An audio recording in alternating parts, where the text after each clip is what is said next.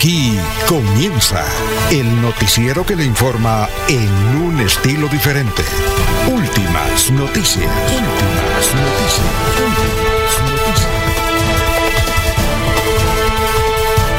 La información analizada por los expertos, sin sesgos, explicada con detalles, sin tanta carreta.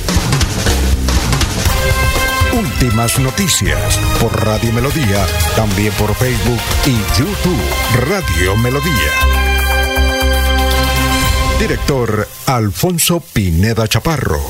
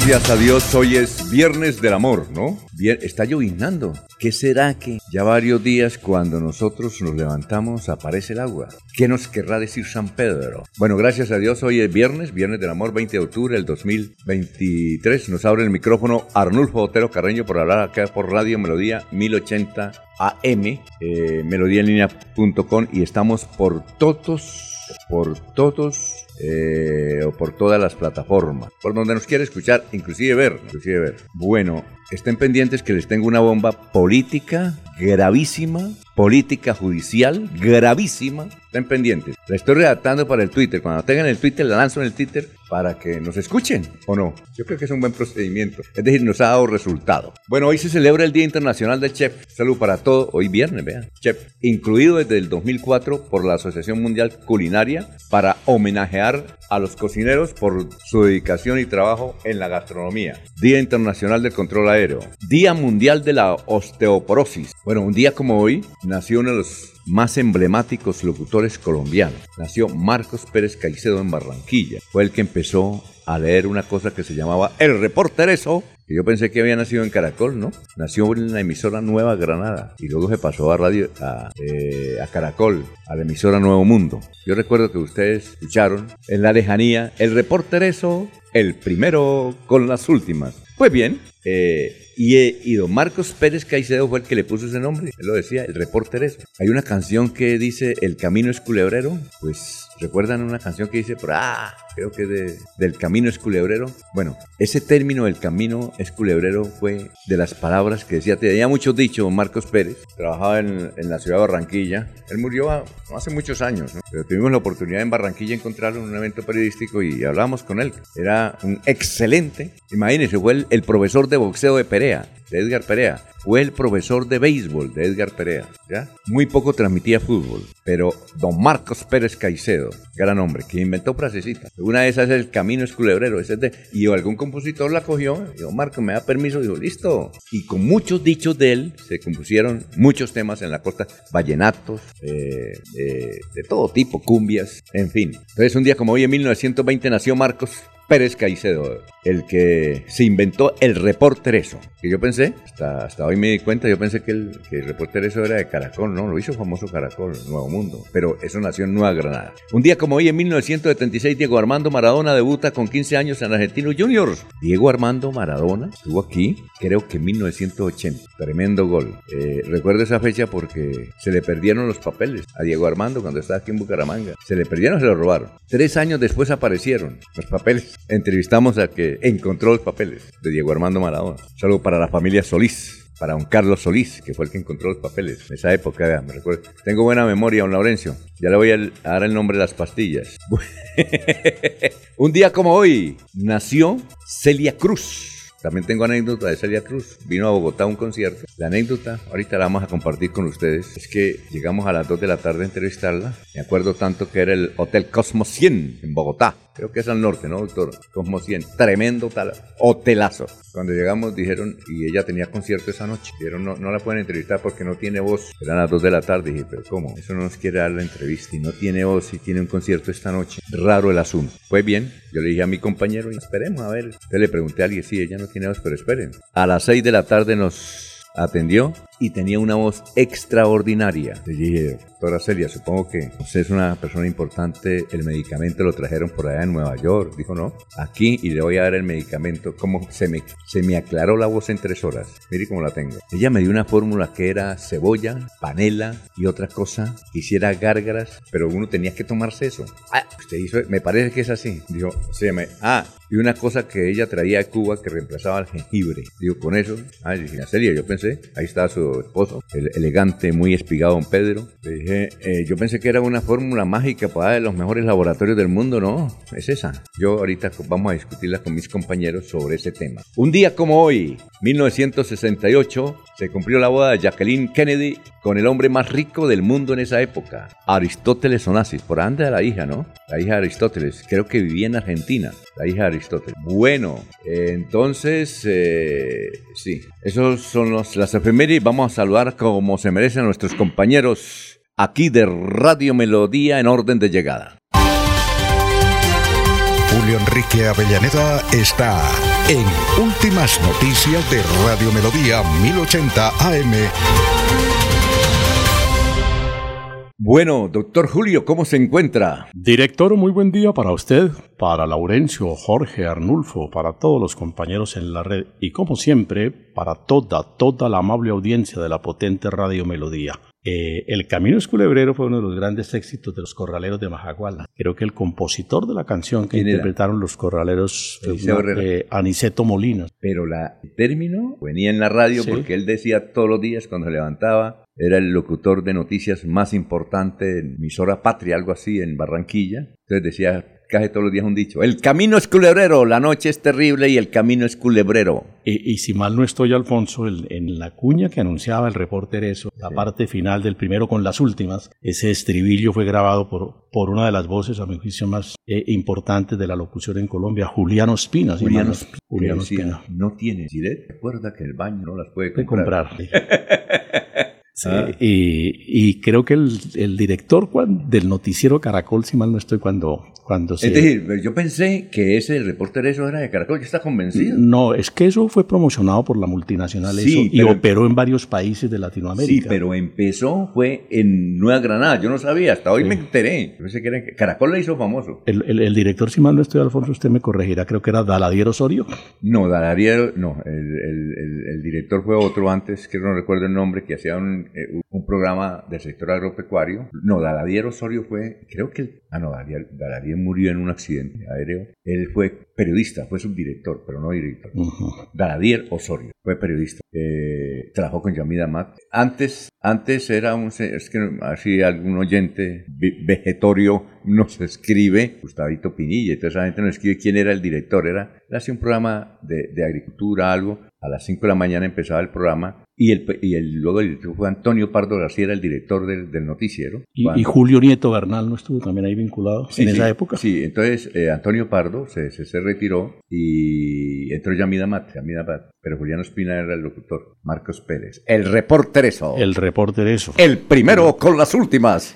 y cuando se anunciaba un extra, recuerdo de mi niñez, Alfonso, cuando se anunciaba un extra del reportereso, el país se paralizaba, porque era de verdad, de verdad una noticia impactante. ¿Quién era el que grababa extra en Caracol? Porque yo supe el que reemplazó al que, al que grababa el primer extra. ¡Extra! ¿No recuerda el primero? No recuerdo. Eucario Bermúdez. Eucario Bermúdez, sí, señor. Y luego de Eucario se fue para, para Miami. ¿Usted sabe que en Miami hay una calle que se llama Eucario Bermúdez? Sí. ¿No sabía? Exacto. Bueno, pues fuimos a hacer una entrevista y entonces dijo, mire, yo soy más importante que todos. Yo no tengo en Los Ángeles, pero tengo aquí. Y nos invitó a la calle. No sé todavía estará. ¿Calle? Eucario Bermúdez. Una de las voces más agradables de la de radio. Manizales. Sí. Y a Eucario lo reemplazó, que fue gran amigo joyero además, Juan Harvey Caicedo. Juan Harvey Caicedo era joyero. Juan Harvey se, se pegó un tiro eh, en su casa en el segundo piso el día que Caracol le dijo ya no va más. Increíble, ¿no? Claro, ¿usted no sabía esa historia? No, no conocía esa claro, historia. Claro, yo, yo, claro, con Edgar Atunduaga conocimos esa noticia. Él, Caracol le dijo, pasaron una cartica de cinco renglones. Yo conocí a Juan Harvey porque en la época en que Caracol hacía un programa que se llamaba Pase la tarde con Caracol, Ajá. eh, que lo animaban eh, Juan Harvey y Alberto Piedradita Pacheco. Peldo, pildoritas padrino. para la memoria. Eh, el programa lo hicieron algún día en Bucaramanga, Un día, no varios. varios días, pero recuerdo... ¿Sabe por qué lo hacían? Voy a contar la historia. Ahorita me dice que recuerda. Resulta que Alberto Piedradita Pacheco le gustaba tomar aguardiente. Sí, mucho. Pero ¿saben dónde la tomaba? En la esquinita. No, no, no, no, no, no. Él echaba en ponimaltas. Ajá. ¿Sí? ¿Entiende?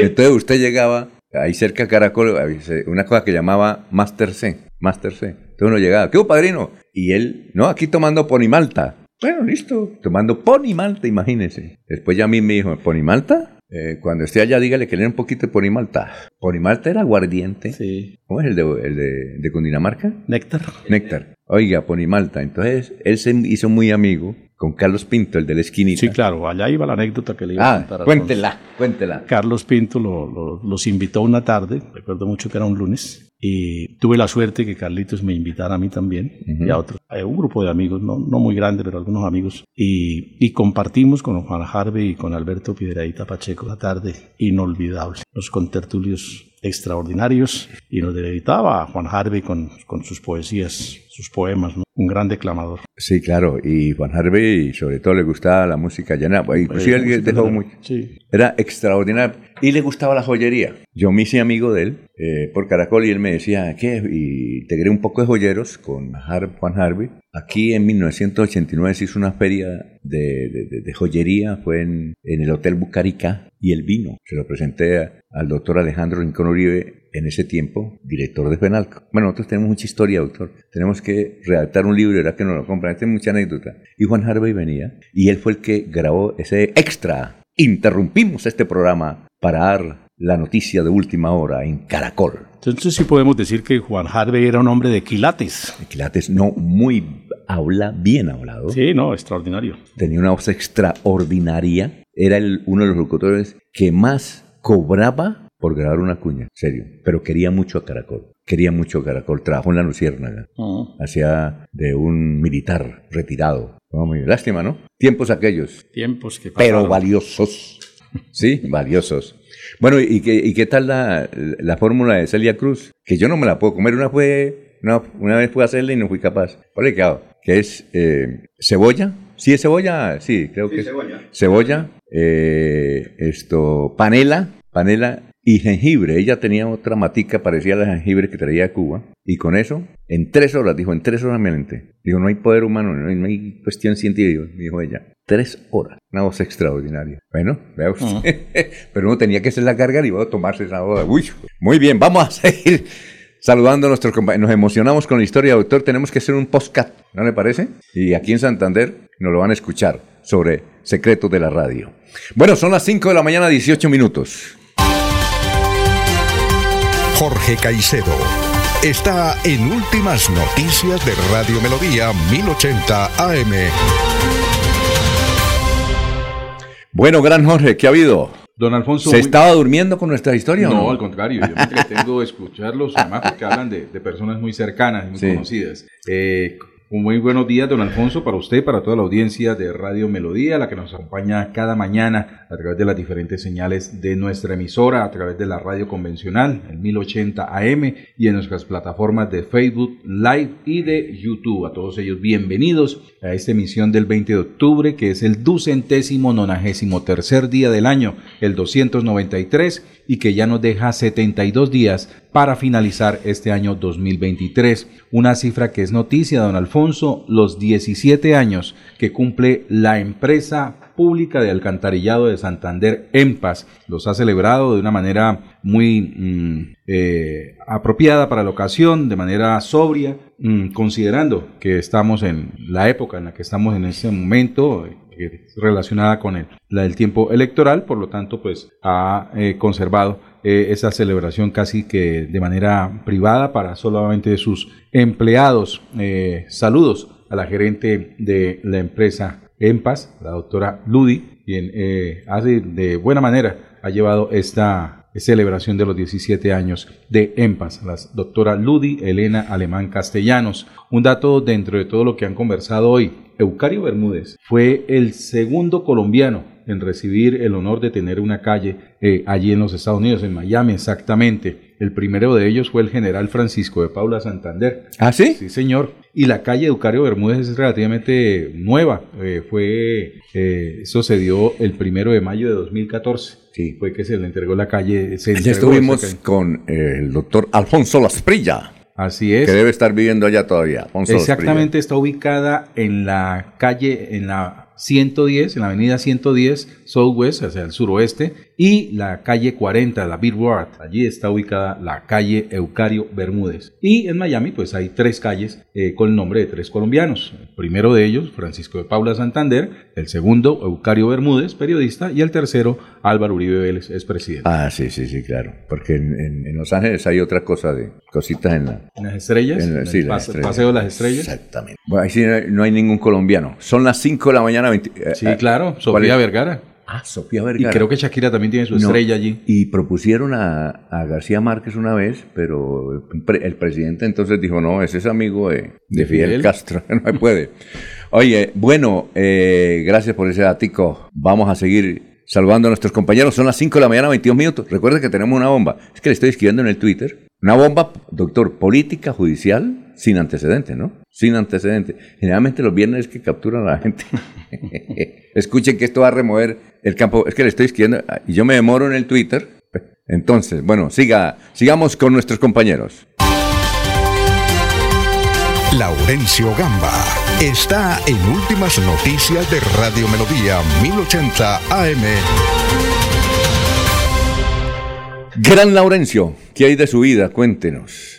Alfonso, pues bien, cordial saludo para usted, para el doctor Julio, para Jorge, para la señora Sara Prada Gómez, para Nulfo Otero Carreño, el crédito de Zapatoca, ciudad levítica, ciudad del turismo rural destacado en estos días. Para Henry Villamizar en los transmisores de 1080 que hace posible que este audio también llegue a ustedes, amables oyentes. Para Liliana Zavala Mendoza, para Claudia Benavides, para Ana María Valencia, para Kendi Jaimes y tantos periodistas y colegas que nos escuchan a esta hora. El Magisterio colombiano analiza la situación de prestación de salud y la suspensión del contrato que se definía para prestación del servicio.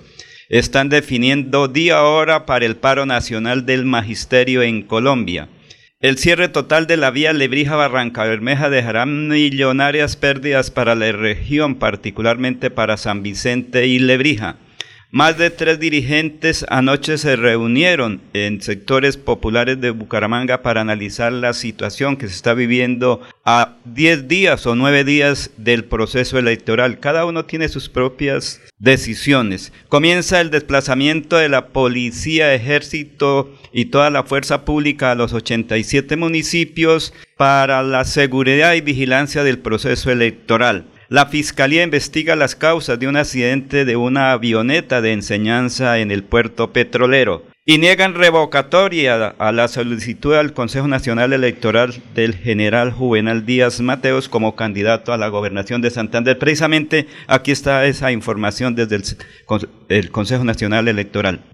13801, por medio de la cual se niega solicitud de revocatoria e inscripción de la candidatura del ciudadano, del ciudadano Juvenal Díaz Mateus a la gobernación del departamento de Santander, avalado por la coalición denominada General Juvenal Gobernador. Resuelve. Artículo primero. Negar la solicitud de revocatoria e inscripción del ciudadano Juvenal Díaz Mateus a la gobernación del departamento de Santander, avalado por la coalición denominada General Juvenal Gobernador, conformada por el grupo significativo de ciudadanos es tiempo. Reconocer personería jurídica de Holman Ibáñez Parra. Contra la presente resolución procede recurso de reposición.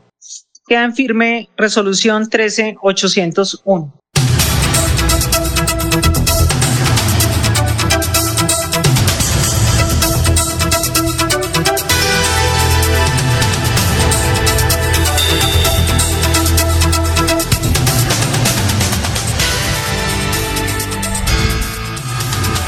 Bueno, son las 5 de la mañana, 26 minutos, ya tiene eh, viaja a esta hora a la ciudad de Barranca Bermeja en general, no tiene ningún lío, pero también, don Laurencio, tenemos que decirle, eh, hoy no viene el, el- el denunciante, ¿no? Y Por tenemos, y tenemos muchas chivas denunciante, muchas, que lo van a sorprender a usted, lo van a sorprender a usted. Eh, bueno, esto también le confirmaron la credencial a Horacio José, que recuerda usted que el señor Flores, el abogado, Sí. bueno, que llamaba Freddy Flores, lo entrevistamos aquí, lo tenía, ¿sí? Solicitó de suspensión de la inscripción Exacto. a la alcaldía de Bucaramanga. Bien, todos Bueno. están legalizados, ninguno tiene dificultades, Alfonso. Es que estoy escribiendo aquí la, la Sí, noticia, bomba, y me, me tiembla el celular cuando lo estoy, Sí, sí, ya, ya. cuando lo estoy escribiendo, en serio. Es una- va a ser una tormenta, como la que Tormenta. está cayendo en varios sectores de Santander por la lluvia. Bueno, mientras sigo escribiendo acá, vamos a darle paso a nuestro compañero, eh, el abogado, el doctor eh, Luis José Arevalo, que está pendiente del próximo partido de Colombia, de Colombia que será con Brasil. Nos tocó suave, ¿no? Se lesionó Neymar, doctor, gracias a Dios, ¿cierto? Nos tocó suave. Son las 5.27, doctor Luis José. Muy buenos días, estimados oyentes y periodistas del noticiero Últimas Noticias de Radio Melodía. Feliz Viernes del Amor para todos. Y hoy Viernes del Amor, nuestro pensamiento está dirigido al amor por la pareja. Y dice, cuida a tu pareja, porque los hijos se marchan, el dinero se termina, los amigos se van, el cuerpo cambia, pero una persona que te ama nunca te abandonará. Porque la vida es hoy, mañana sí. Alfonso Pineda Chaparro está presentando Últimas Noticias. Bueno, este es el resumen de las noticias más importantes hoy 20, 20 de octubre, eh, que transmitimos a través de la cadena internacional de emisoras Visión Celestial Radio también. La campaña de Jaime Andrés Beltrán a la alcaldía de Bucaramanga precisó que había descubierto quiénes están detrás de la campaña sucia contra esa candidatura y hoy en rueda de prensa se darán a conocer nombres y detalles, ¿no? La trágica muerte del piloto en accidente de avioneta en Barranca Bermeja fue identificado como Tomás Arango Correa. El Consejo Nacional Electoral dejó en firme la candidatura de Horacio Serpa, candidato a la alcaldía de Bucaramanga. Se entregó a la Fiscalía el exconcejal de Bucaramanga y el gerente de, de la terminal, Wilson Mora, investigado por posible corrupción. Cuatro centros comerciales de Bucaramanga junto con la alcaldía y la policía sellaron una estrategia para que estos establecimientos sean espacios para que las mujeres denuncien posibles casos de violencia. Para este viernes convocan protestas en las afueras de la UIS en Bucaramanga. Un plantón y un velatón fueron programados para la tarde de este viernes, 20 de octubre, en las afueras de la sede principal de la UIS en Bucaramanga. Se prevén posibles alteraciones en materia de movilidad. Y es por lo siguiente, disque para protestar por lo que sucede en Israel. Bonito así, ¿no? Tribunal admite demanda de pérdida de investidura del candidato a la alcaldía de Barranca Bermeja, que está primero en las encuestas, Jonathan Vázquez. Por presunto tráfico de influencias, cuando fungió como concejal, el Tribunal Administrativo de Santander admitió ayer demanda de pérdida de investidura del candidato a la alcaldía de Barranca Bermeja, Jonathan Vázquez.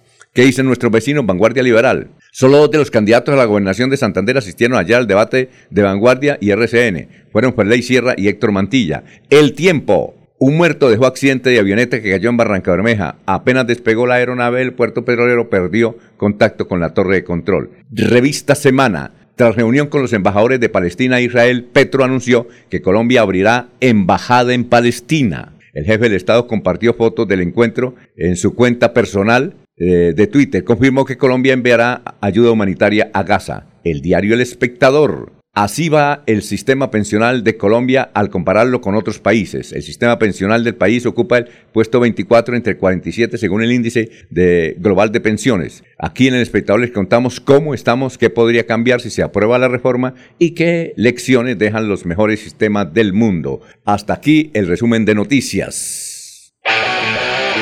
Espere en esta emisión la noticia deportiva al instante con Deportivos Carvajal. Deportivos Carvajal, con las mejores marcas del mundo a tus pies. En Melodía valoramos su participación. 316 550-5022 es el WhatsApp de Melodía para que entremos en contacto. Envíenos videos o fotografías de las noticias de su comunidad y las publicaremos en nuestros medios digitales. 316-550-5022, el WhatsApp de Melodía para destacar su voz. Melodía, la que manda en sintonía. El próximo 29 de octubre elegiremos el gobernador de Santander, su gobernador. Hemos presentado un programa de gobierno no populista que se puede cumplir. Recuerden que es el indio y no la flecha. Es el gobernador, no la gobernación. Soy Juvenal Díaz, el general Juvenal. Es tiempo de elegir bien. Ya viene Juvenal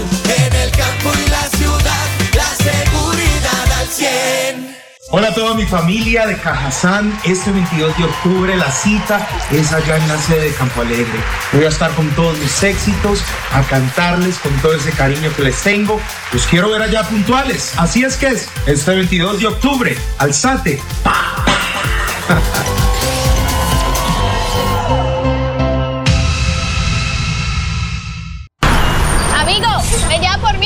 No, se puede, no se puede. Soy Fabián Oviedo. Con su voto a la alcaldía el transporte público ya no será un problema. Jóvenes estudiantes pagarán cero pesos al subirse al bus. A la alcaldía, vote Fabián Oviedo.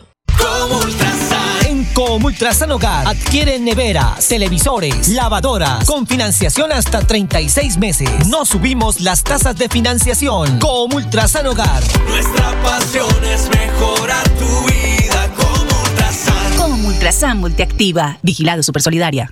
Amigo lebrijense, les habla Javier Uribe Mota, candidato a la alcaldía de Lebrija por la nueva Fuerza Democrática, contando con el respaldo del Centro Democrático del doctor Álvaro Uribe Vélez y el nuevo liberalismo de Luis Carlos Galán Sarmiento. Quiero invitarlos este 29 de octubre a que voten por mi nombre a la alcaldía de Lebrija para que nuestro municipio recupere el rumbo y el campo vuelva a ser el motor del progreso y desarrollo de la capital piñera de Colombia. Javier Uribe, a la alcaldía. Primero Lebrija. Publicidad política pagada. Avanza, progresa, la gente Santander. Avanza, con Héctor Mantilla Santander. Avanza. Nuestras ciudades serán seguras. Nuestras regiones serán productivas y en el campo. Por nuestra gente, más conectividad. Más conectividad. Avanza. Santander va con Héctor Mantilla,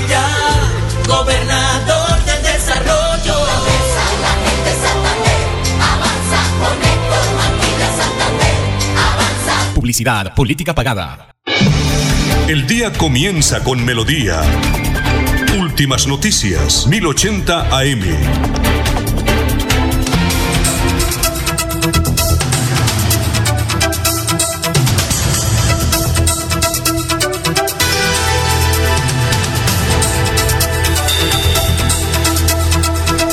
Atención, última hora, exclusiva de Radio Melodía. Esto da para extra, ¿no? Extra, ¿verdad? La No, sí, reportero. La Fiscalía cumplirá órdenes de captura contra el exalcalde Raúl Cardoso Ordóñez. Me faltó pie de cuesta. Bueno, Raúl Cardoso Ordóñez, su hijo Raúl Cardoso Nuncira y su sobrino Raúl Cardoso Navas, el gerente de la EMPAS. Caso Ciro Ramírez. Oiga, hay un caso curioso, doctor Julio Enrique, y es que eh, investigan la contratación que promovió Ciro Ramírez, por la cual la Corte le abrió una investigación y lo tiene ya. Es raro que no lo haya capturado, ya capturaron sí a los, a los socios. Capturaron a 10 personas en Colombia, en Ibagué, Bogotá, Bucaramanga. Esta es de anoche, esta está fresquita. Entonces, atención, fue capturado el exalcalde de Piecuesta, Raúl Cardoso Ordóñez. No, perdón, se estaba capturando a Raúl Cardoso Ordóñez, a su hijo Raúl Cardoso Nuncira y a su sobrino Raúl Cardoso Nava. Lograron huir el exalcalde y su sobrino y está su hijo, debe tener unos 35 años, que le dicen Raulín. Eh, entonces, esa es la historia. Ya están las órdenes de captura contra los tres Raúles, ¿eh? que además son parientes, es decir, es, es tío y primo de act- el actual, eh, el doctor Cardoso, el diputado, ¿cómo se llama? Hugo Andrés Cardoso. Hugo Andrés Cardoso, del Centro Democrático, y además candidato del Centro Democrático nuevamente a la Asamblea, que yo creo que de alguna forma le va a perjudicar. Entonces, noticia de última hora, ya la tenemos en el Twitter, la Fiscalía cumplirá órdenes de captura contra el exalcalde Raúl Cardoso Ordóñez. Su hijo Raúl Cardoso Noncira y su sobrino Raúl Cardoso Navas es gerente de la EMPAS. Caso Ciro Ramírez, senador. Eh, bueno, muchos contratos, eh, senador, pero el hijo, ¿no? Porque es que hay senador viejo, que usted lo conoció, El que murió hace de- dos meses. Dos meses, sí, sí. Claro. Dos, tres meses. Era de Muniquirá. Igual que De el senador actual del Centro Democrático, Ciro Junior. Sí, lo conocimos en Moniquirá, ¿sabe por qué? Porque ya había una emisora que yo no sé si todavía estará, que llamaba Radio Reloj. No, se Ya- acabó. Ya se acabó Radio Reloj. Ahora está. Estéreo, que es de Gustavo Pardo, que nos escucha todos los días también él en Vélez y en Moniquirá. Y entonces hubo una reunión, eh, por eso es que es bueno ir al... Antes iba todo congresito, ya era como Pedro Ortiz, como, como con los cócteles, que Pedro Ortiz no se pierde ninguna rueda de prensa. Yo era el, el Pedro Ortiz de la época, ¿no? Sí. Iba a todo evento periodístico a nivel nacional. Entonces allá me encontré en Moniquirá con... eh, allá lo conocí a Ciro Ramírez, que era senador, Ciro Ramírez Pinzón. y al doctor Castro, Jaime Castro. Jaime Castro, Partido Liberal. dirigente, no sé, él vive, ¿no? En Bogotá, sí, claro. Es alcalde de Bogotá, creo. Y entiendo que el doctor Jaime Castro me dijo, esta es la emisora, que esta es mía, Sí. la familia, y todo eso. quiere venir a trabajar, a hacer un noticiero aquí a la orden.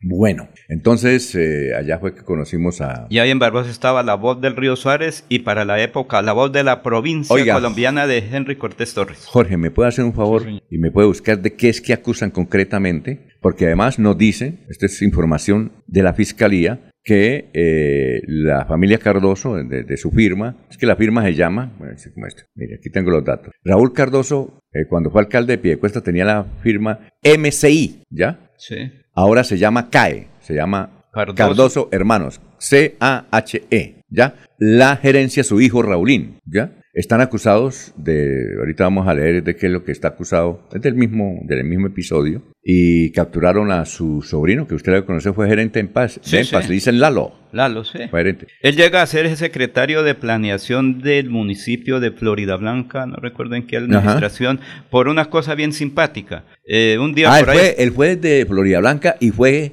Sí. alcalde encargado de Los Santos, Sí, ¿entiendes? sí, señor. Y entonces estaba por ahí Abel Cadena Buitrago con un señor de la cumbre. Le dijo, oiga, es que necesitamos un ciudadano. Dijo, pues yo tengo un muchacho que se llama fulano de tal y él, tiene, eh, él es ingeniero. Dijo, pues que traiga la hoja de vida. Y por ahí comenzó. Bueno, Datos importantes. A ver, sí. ¿de qué, qué está acusado? Eh, porque está, nos dij- dijeron en la fiscalía, esta información de la fiscalía nos dijeron que era datos básicamente del el señor Ciro Ramírez, hijo, senador de del departamento de Boyacá, y también algunos contratos relacionados con Mario Castaño, el popular Montanini. Ay, que sagrado rostro. sí, o sea señor. que muchos goles. Muchos goles. A ver, siga. Dos datos importantes, don Alfonso. El primero que Raúl, Car- Raúl Alfonso Cardoso Ordóñez fue alcalde de Piedecuesta, fue elegido en 2004 para esta dignidad. Eh, tuvo algunas incursiones también luego en política, pretendiendo llegar al Congreso de la República sin mayores resultados. Y Raúl Cardoso Navas se posesionó el 17 de septiembre de 2012 como gerente de la EMPA, del juramento. Entonces, Que hoy la EMPAS cumple cuántos años? 17 años. ¿Usted sabe quién fundó la EMPAS? Un hombre supremamente controvertido, fue idea de él. Sí. Claro. que unos lo quieren y otros lo odian, ¿no? ¿Sabe quién fue? Contralor Freddy Anaya. Freddy Anaya. Eso fue idea de él, porque él siempre tenía el convencimiento, él, pues, él tiene convencimiento de crear las, el AAA, porque Agua, aseo. se reducen muchos recursos administrativos. Siga, Jorge. Sí, y eh, decíamos pues que había tomado posesión como gerente de EMPAS el 12, el 17 de septiembre de 2012, eh, Raúl Cardoso Navas, quien estuvo al frente de la entidad don, eh, a partir de ese momento. Eh, son los dos datos pues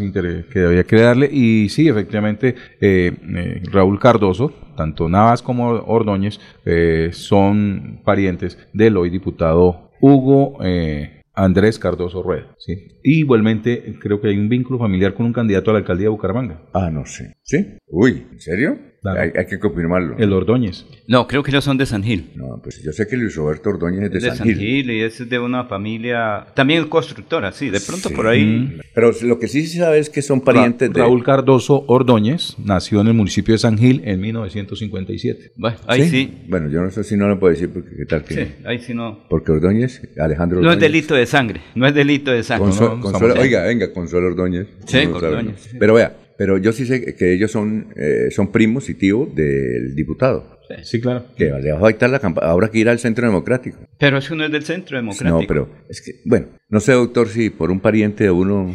No, don Alfonso, en Santander ese, ese tipo de cosas se han superado ampliamente ¿Sí? en política. Sí, Entonces, señor. ¿Usted cree que no ha habido.? No, para nada. Además no, que no, no le afecta nada. Hu- Hugo Andrés Cardoso Rueda se ha distinguido como Buena un gente. diputado serio, Ajá. disciplinado, sí, allí en la corporación y, y obviamente aparte de cualquier tipo de escándalos. Es No. como, sí, es como la familia del César, que es lo génico. eh, y, y Caracol hizo un informe, ¿no? Y nombró como a 11. Y los 11, incluyendo la señora que están buscando, están acusados de homicidio. Los 11. Y son los que dominan la política en el César. Y tienen candidata propia. Que es- allá son puras mujeres, las candidatas a la gobernación. Y tienen, eh, eh, eh, están compitiendo a la hija del Poncho Zuleta. Sí, le están, creo que se llama Claudia. Le están compitiendo a la... A los Zuleta. entonces el, el- el señor de Caracol Televisión dijo, bueno, estos son los 11 que ta, ta, ta, ta. Los 11 tienen acusados por homicidio. Hasta Lucas Géneco, que ya murió. ¿Cómo le parece, doctor? ¿Bonita familia? ¿Ah? Entonces, bueno, entonces yo no sé si afecta... ¿Usted cree que afecta o no creo eh, este hecho? Doctor Yo Julio. No creo que el reflejo sea mm, por lo menos determinante ¿no? en la suerte electoral del candidato a la Asamblea, Alfonso. A veces ni siquiera las indicaciones que se formulan directamente contra candidatos hace mella. Pues no creo que en este caso el reflejo sea, sea mayor. Además porque la campaña ya está muy avanzada y en buena parte las cosas ya están decididas, ¿no? estructuradas, organizadas por los candidatos. Pues, lo que sí es cierto es que no le favorece, ¿no? Pero ¿qué tanto le puede afectar? Mm, Pensaría en principio que no es realmente significativa eh, la huella negativa que pueda dejar este suceso de su familia en, en su pretensión o aspiración a, a reelegirse en la Asamblea del Departamento. Entre otras cosas, no sé qué papel político como tal están cumpliendo en esta campaña los Cardoso, que ahora, según la noticia, eh, la Fiscalía Y busca. ¿no? Piedecuesta, yo, se deben votar en Piedecuesta, no sabemos. Sí, y, y Raúl fue hace unos años aspirante al Senado de la República encabezando lista del Partido Conservador. Pretendió unificar al conservatismo de Santander de aquella época, pero fue fallida, fue frustrada esa, esa pretensión. Creo que para entonces el conservatismo en Santander no eligió senador. Y creo que, que Raúl Cardoso es, es compadre del coronel Aguilar. Me parece que en esa época había un compadrazgo, no sé si todavía son compadres, pero esa es la noticia. Eh, esta noticia la teníamos desde anoche, pero solamente esta madrugada logran logramos confirmarla. Entonces, eh, eh, esto, Jorge, ya tiene los datos de por qué están acusando al senador Ciro Ramírez. ¿no? Alfonso, acaban de dar la chiva radio y se me está pidiendo que entre el expediente. Sí, no, no, eh, debe, debe o sea, le faltan datos a la noticia. No, debe estar en, de internet para saber de qué están acusando al senador Ciro. Haré, Ciro- la- haré la- ¿Sí? la- el barrido. Por, Hágame el favor y hace el barrio que es. Eso, yo sí vi por ahí hace como unos 15 o 20 días Sí. algo con el senador. Eso Ciro venía, Ramírez. sí señor. Sí. Y vienen cosas por aquí más estos días. Y, Yo- y- y yo recuerdo, yo recuerdo, Laurencio, no sé si usted estuvo hace como año y medio, estábamos saliendo de la pandemia, Sí. que hubo un, una reunión de periodistas en un restaurante eh, vía Piedecuesta. Sí, señor. Ah, usted estuvo allá, ¿no? Me parece. Y ahí estaba Ciro Ramírez, el senador, el senador, y estaba Raúl Cardoso, estaba Lalo, que entiendo que iba a ser candidato a la Cámara en esa oportunidad. Eso fue antes de las Antes de elecciones. elecciones de... Sí, pero es que ellos, Ajá. ellos querían llevar un candidato por no sé qué partido a la Cámara de Representantes, la familia Cardoso, recuerde, Ajá. con el apoyo del senador Ciro, Alf- eh, Ciro Ramírez eh, Jr., Sí, claro. Eh, en- pero finalmente no sé qué pasó porque obviamente nos une lo- apenas el río Suárez entre Moniquirá y Barbosa. La Sí. familia Ramírez tiene mucha vinculación con Barbosa. Ciro Ramírez viene con alguna frecuencia a Bucaramanga, particularmente a Florida Blanca, que yo sepa, ¿no, Alfonso? Ya tiene un grupito de amigos que lo han acompañado siempre. En Bucaramanga y Piedecuesta, sí. y, y Florida, ¿no? Y, que lo han acompañado en sus procesos electorales y, y viene con relativa frecuencia, ¿no? Bueno, perfecto. Eh, y también queremos saber, no sé si usted tiene el dato, o Jorge, usted, está los Cardoso en Piedecuesta, con que se pone uno que votan allá. ¿Con qué Eh, candidato estarán? Sí sé, pero mm, confirmado no. No, No. no, sí, a ver confirmado si, no. ese- a ver si el, el que sí debe saber es el denunciante, que nos llame y nos dé algún dático sobre con qué candidato. Pero Alfonso, yo creo que, o sea, las situaciones de la No. familia Cardoso, las demás cosas... eh, objetivo. Oiga, sí, sí, sí, sí, sí, Alfonso, eso no. Sí, Pero sí, estoy sí, expulgando sí. demasiado, ¿no? Sí, sí, sí, sí, sí, Recuerde que- demasiado. Recuerde que qué días el partido de Colombia quedó 0-0. ¿Y qué El pasó? último partido de Colombia. Entonces, Estoy expulga- expulgando demasiado. ¿Sí? Paro ahí, ¿qué tal que la embarre, no? Uno sabe. Alfonso, bueno, digamos que el hecho es ese, ¿sí? sin- sin sin otras consecuencias, Alfonso, sin otras consecuencias que Ahora- sería colateral, pero no, Ah, Alfonso. Ahora hay que dejémoslo. indicar, la noticia es que fueron capturados, pero hay que indicar que están acusados. Sí, pueden, pueden o legalizar la captura y quedar en libertad o alguna cosa, que eso Alfonso. genera- a veces sucede. Después ayer que nos quedamos arriba por eh, con usted, seguí y terminé a la una de la tarde, se me quemó el almuerzo. Pero con una cantidad de cosas que conocí ayer. Y cuéntelas porque mire. No, no, no, no, porque llegué a algunos Después lo- sitios donde... Después los chivean. No, no, eso no tiene ningún problema. Llegué a unos sitios que... Ay, Sagrado Rostro Hay de que indicar Cristo también, Bello, ¿sí? hay que indicar que también la fiscalía se ha equivocado, piensa uno, recuerda cuando capturaron a los- del IDESAN, que eso fue Sí, con sí, sí, sí. helicóptero a bordo y, El gran operativo, porque es un espectáculo. y a los dos días dejaron a todos en libertad. ¿Sí o no? Es el No. espectáculo de la Puedes saber fiscalía también. Sí, es normal. Recuerde cuando han capturado tanta gente que eso es un operativo que viene Pero de Bogotá. cuéntanos las chivas, Laurencio. Eh, no puedo. No puedo porque mucha gente me dijo, hágame un favor. Que usted menos, llegó mal aquí. que, menos mal que esta noticia no se la dieron a Laurencio. No estaríamos chiviados. Alfonso, es que a veces ¿Sí llegan no? a una parte donde Ah, están reunidos tres o cuatro personas. ¿Ah? Dice, uy, Laurencio, perdone, le solicito que bajo ta- tal cosa no diga nada. Bueno, sí, señor, porque ¿qué más hace uno? Si es de confiabilidad extrema, Alfonso. Y uno debe, por eso la, la- la gente confía y saben que cuando hay una cosa y me piden Cuando la reserva, Laurencio, cuando Laurencio escriba un libro, Alfonso. Ay, Sagrado Rostro de Cristo Yo creo que es el libro más rápido de leer. ¿Por qué? La carátula y 300 hojas en blanco. Oye, ¿qué tal el director Ah. de un noticiero? Sí, sí, sí. Guarda las noticias para él. Pero es que ayer Alfonso... Lauren- Laurencio, usted siempre viene todos los días y, y yo, tenemos que escribir un libro. doctor. Teníamos un amigo, Laurencio venía, venía todos los, llegaba todos los días. Tengo la chiva, pero no la puedo decir. Yo sé, pero no puedo decir. Alfonso, ayer me ¿Sí encontré no? como con 20 alcaldes. Hay que esperar, hay que esperar. Es más fácil destapar el sobre del encuestador ese que siempre atina a los resultados. Oiga, sí, hay que, hay que esperarlo. Ayer me encontré como con 20 Es el fuentes. hombre, es el hombre más informado, pero el hombre más reservado, ¿no? Ese más o menos sería un capítulo. Ayer, el hombre más informado. Ayer mucha gente me decía, diga tal cosa. Le dije, haga la denuncia porque yo no puedo Bueno. decir cosas y Bueno. después no es que a mí me cargan. Bueno, Me dan ahí 549. el crédito. 549. Con Eliana Díaz habrá más educación, apostándole al progreso de nuestra región, mejorando nuestras vías, reforzando la familia, viene puesta unida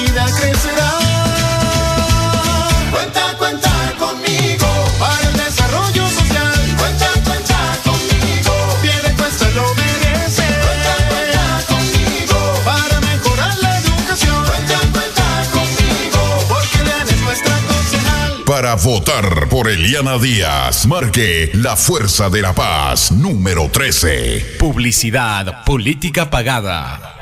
Aproveche solo por este mes el Festival de Crédito con Futuro. Crédito tasa 0% interés hasta por 4 millones de pesos. Aplica para la compra de maquinaria o tecnología. Solicite su crédito. Sede cabecera 322-243-6217. Agencia móvil 317-364-7080. Sede Centro Abastos 317-665-3552. Para más información, ingresa a El próximo 29 de octubre elegiremos el gobernador de Santander, su gobernador. Hemos presentado un programa de gobierno no populista que se puede cumplir. Recuerden que es el indio y no la flecha. Es el gobernador, no la gobernación. Soy Juvenal Díaz, el general Juvenal. Es tiempo de elegir bien.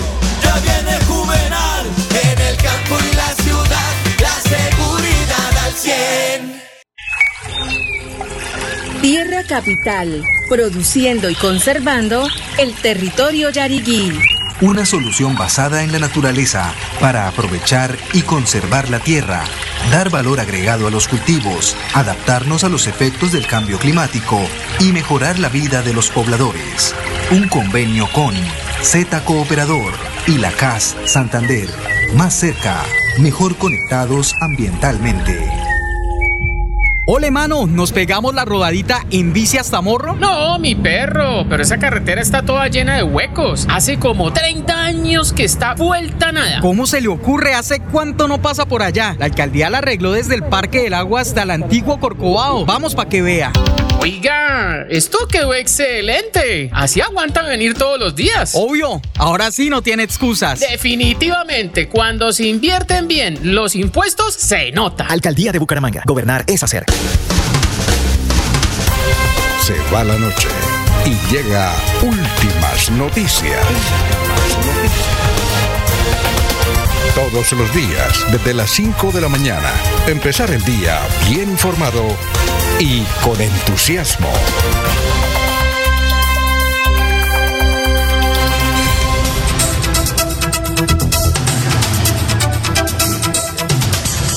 Bueno, les queremos indicar que eh, eh, hay órdenes de captura contra los Cardosos, Raúl Cardoso, su sobrino y su hijo. Bueno, eh, ya nos mandaron por qué eh, sobre lo de Ciro Ramírez. El caso es inicialmente por lo de Ciro Ramírez, dice la Corte Suprema de Justicia eh, ha avanzado en la investigación sobre el caso de Ciro Alejandro Ramírez y ahora se han revelado detalles impactantes sobre su presunta implicación en actos de corrupción. Según las últimas informaciones, se sospechaba que Ciro Ramírez habría recibido sobornos por una cifra que llega a los mil millones de pesos colombianos derivados de contratos que él habría ayudado a gestionar durante su tiempo en el gobierno de Duque. Ciro Ramírez se desempeñó o desempeñó un papel clave en la gestión de contratos de obras civiles e interventoría para los departamentos de Quindío y Tolima. Precisamente ayer en Ibagué fueron capturadas varias personas relacionadas con este caso, además de lo que ocurrió en la ciudad de Bucaramanga. ¿En Bucaramanga qué ocurrió? Eh, están las tres órdenes de captura, pero en el momento parece que la operación, que fue en Bucaramanga, porque los Cardoso viven en Ruitoque, fue aquí en Bucaramanga, capturaron a, no sé uno cómo me puede evadir, toca conocer la historia, no, doctor Julio,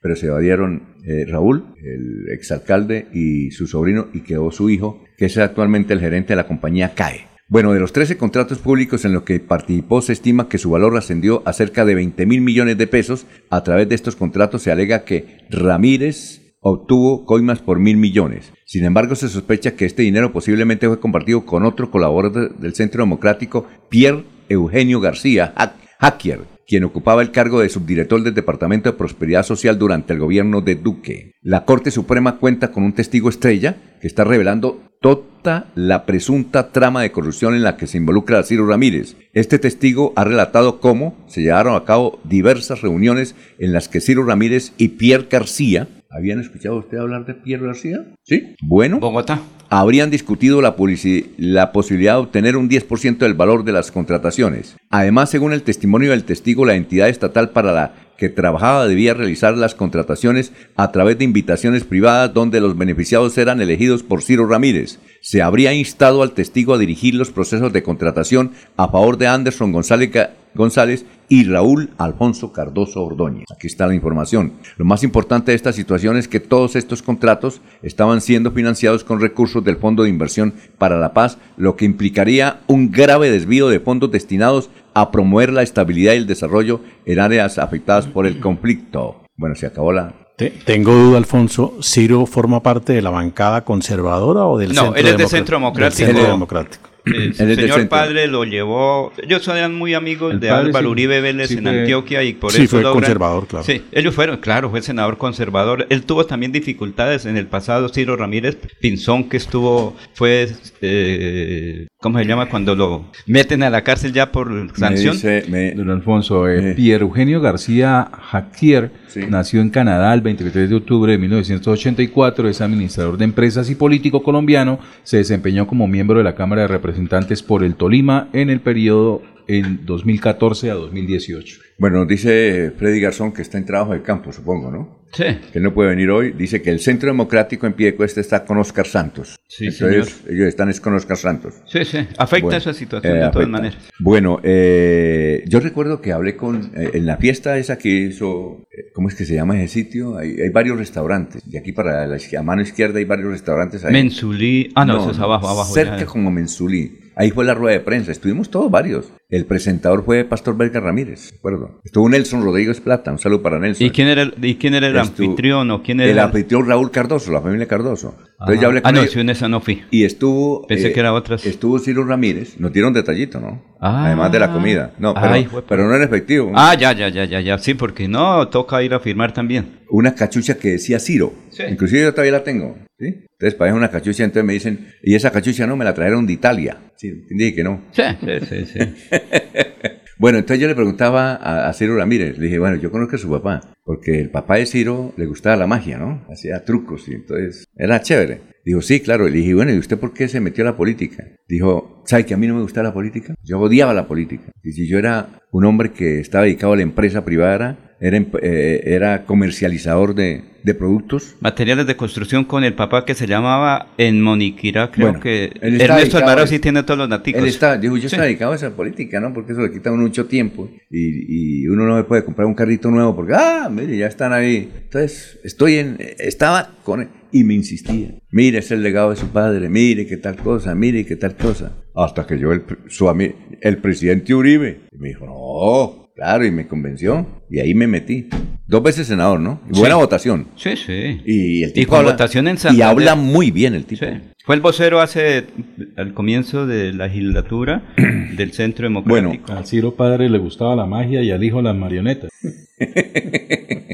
Usted, es bu- usted es buen libretor, eh, ¿cómo es? libretista de humor. ¿Por qué? Pues, eh, No.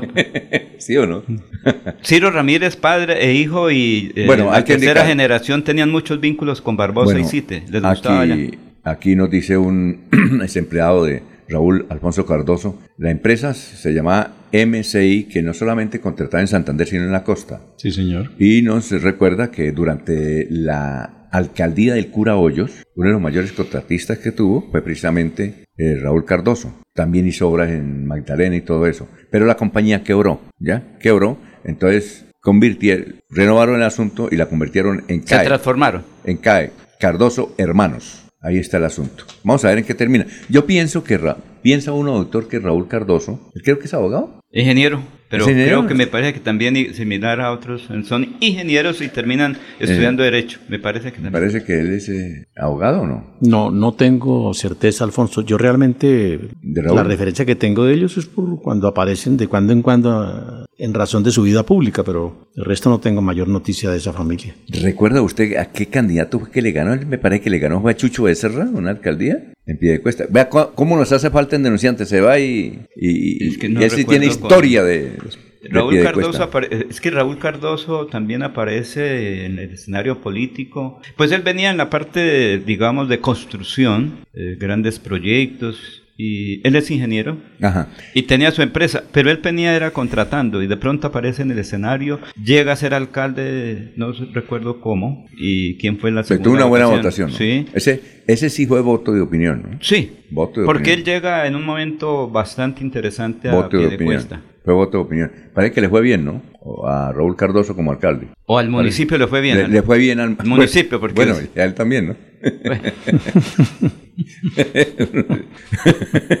Porque Alfonso, es que Eso demuestra que no siempre cuando le va bien al alcalde le va bien al municipio.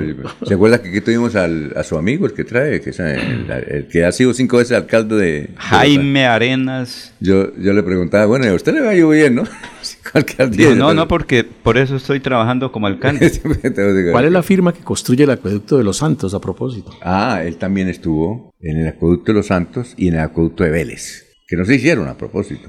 El asunto es que no se hicieron. Pero, y además hay una cosa, la otra vez entrevistamos al doctor Raúl Cardoso y él nos comentó, estaba muy alegre porque había padecido una enfermedad gravísima y Sí. antes del COVID, ¿no? Y pudo superarlo y salir adelante, está muy entusiasmado. Y yo estoy seguro que él se va a entregar. Aquí nos dice alguien que él está preparando la entrega con... A no ser que esté en el exterior. con no, no, sus- no, es que ellos estaban aquí en el momento de la captura. Es que yo no sé cómo... ¿Se acuerda que hace un mes que yo le dije a usted que estaban aquí en Bucaramanga una serie de, Ahora, de ciudadanos, est- eh, digamos, de Bogotá, que, bueno, son funcionarios de la fiscalía que Ah, estaban ahora- aquí investigando hace Ahora, tiempo? la noticia que nosotros tenemos es que los iban a capturar a los tres. Sí. Pero ellos lograron salir y quedó el hijo. Esa es la noticia. No sabemos cómo. Pero Generalmente la fiscalía es un operativo envolvente. y hay otras órdenes de captura para políticos santandereanos. Lo que pasa es que no me dieron a conocer la noticia, pero esto sí está confirmado, totalmente confirmado. De, a- anoche cuando nos dieron la noticia, pues tuvimos que llamar, confirmar. ¿Qué tal un gol de estos, no? Que digan, Sí. no, diga, usted no es, no es cierto. Que no es la voz adecuada. No, no, no, no, pero sí, esto está Sí, confirmado. no, por eso sí, ya. Está totalmente datos. confirmado. Ayer cuando, después por allá por cabecera, bueno. Ah, pero, pero no puede dar la noticia. Entonces, ¿qué va a decir? Es que hay que esperar porque si, si yo voy caminando y me encuentro de pronto con un amigo que es de la fiscalía y viene de Bogotá, me dice, Labrenzo, tenga la Yo le sugiero que escriba No, no, las no, chivas que no pude contar. no, no, no. Ese era un libro, ¿no? No, pero en serio. Después. No, no, sí. La y, que, y que Karen se la ayude. Sí, después. La chivas, sí, doctor. Las chivas que no pude contar. Recuerde que yo le hice la primera entrevista al señor coronel Hugo Eliodoro Aguilar Sí, Naranjo. señor. Recuerde que estuve, eh, ¿de dónde es Luis Alberto, Luis Alberto Gil Castillo? Del corregimiento de CIT. Y tengo una Bueno. cantidad de artículos por ahí, pero Eh. todos a tiempo.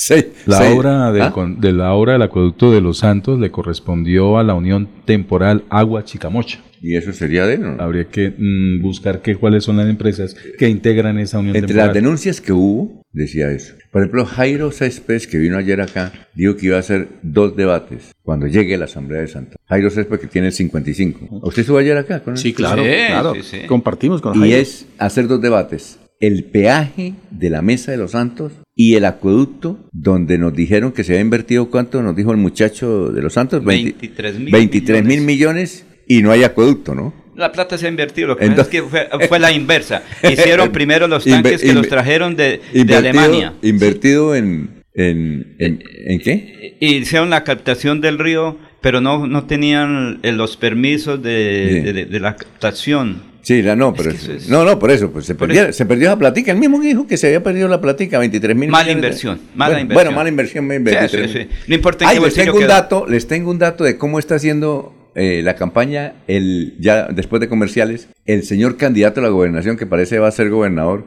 en norte de Santander, William William William Laguado. le tengo dato para analizarlo, doctor, jurídicamente, si eso se puede o no. Ya le voy a dar el dato, a pesar de que el tipo está muy bien en la encuesta. Son las 6 y 4. Aquí Bucaramanga, la bella capital de Santander. Transmite Radio Melodía, Estación Colombiana, HJMH, 1080 kilociclos, 10.000 vatios de potencia en antena, para todo el oriente colombiano. Cadena Melodía, la radio líder de Colombia.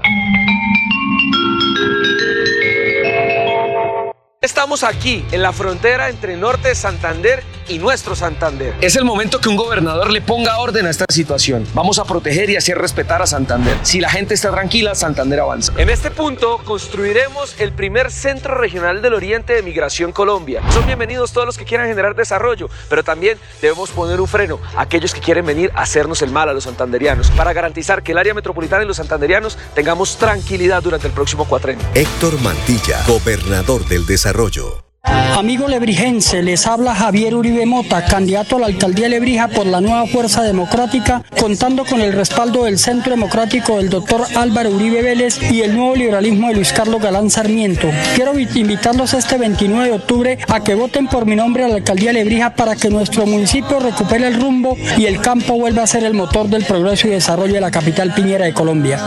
Javier Uribe, a la alcaldía. Primero Lebrija. Publicidad política pagada.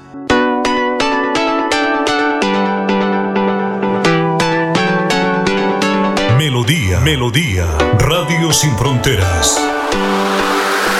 Escúchenos en cualquier lugar del mundo. Melodíaenlínea.com es nuestra página web. Melodíaenlínea.com. Señal para todo el mundo. Señal para todo el mundo. Radio sin límites. Radio sin fronteras. Radio Melodía, la que manda en sintonía.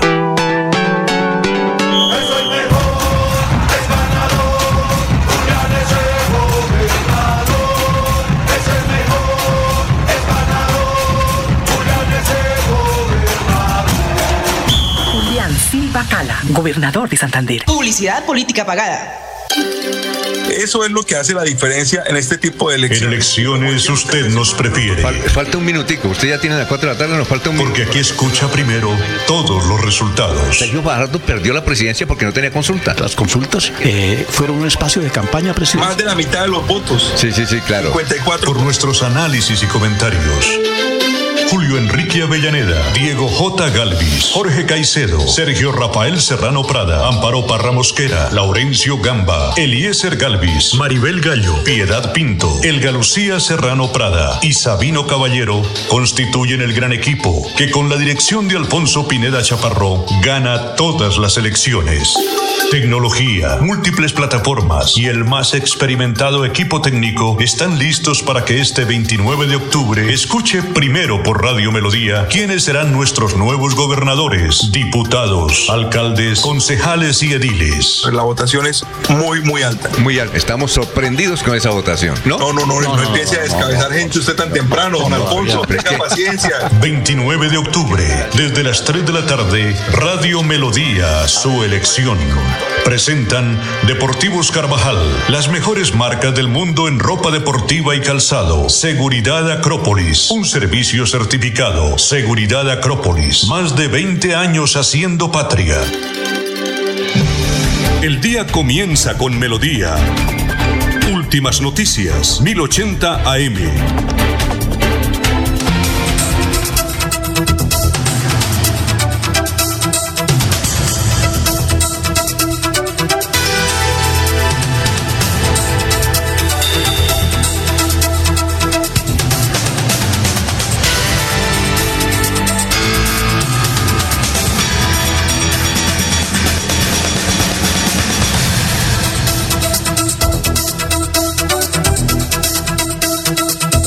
Bueno, eh, los, eh, bueno aquí eh, nos informan eh, un oyente de una, em- una persona que fue empleada del doctor Raúl Cardoso. Primero que todo, que es abogado, querido Laurencio. Abogado. Abogado. Sí, sí. Que parece como buen ingeniero, ¿no? No Buen sé si estudió ingeniería. Bueno, eso es. No tiene problemas porque es la empresa la que contrata. Eh, Ahí tiene los, ¿Recuerda los usted el doctor Uriel, el que fue ministro de... Uriel eh, Gallego Henao. ¿Era Uriel Gallego? Sí. Como él venía mucho a Bucaramanga. Sí, sí. Monje. una vez ¿Se acuerda que es un monje también? Fuma- monje. fumaba.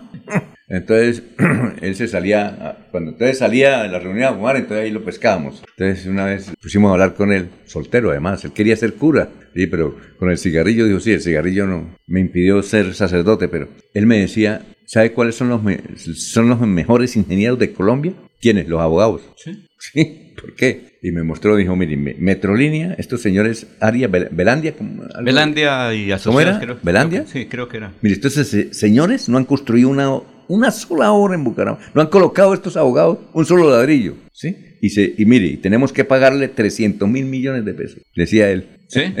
¿Cómo le parece, doctor, que ustedes son ingenieros? Pero Alfonso, es que en las empresas contratistas lo primero son los abogados, perdone doctor Julio, porque es que son los que tienen que ver la No, hombre. contratación, todo, que quede bien legal. Eso me decía el doctor Uriel legal, Gallego. Y después se hace la obra. Y El recuerde que dicen, ahí está proyectado para el incremento de la obra. Uriel Sí. Gallego.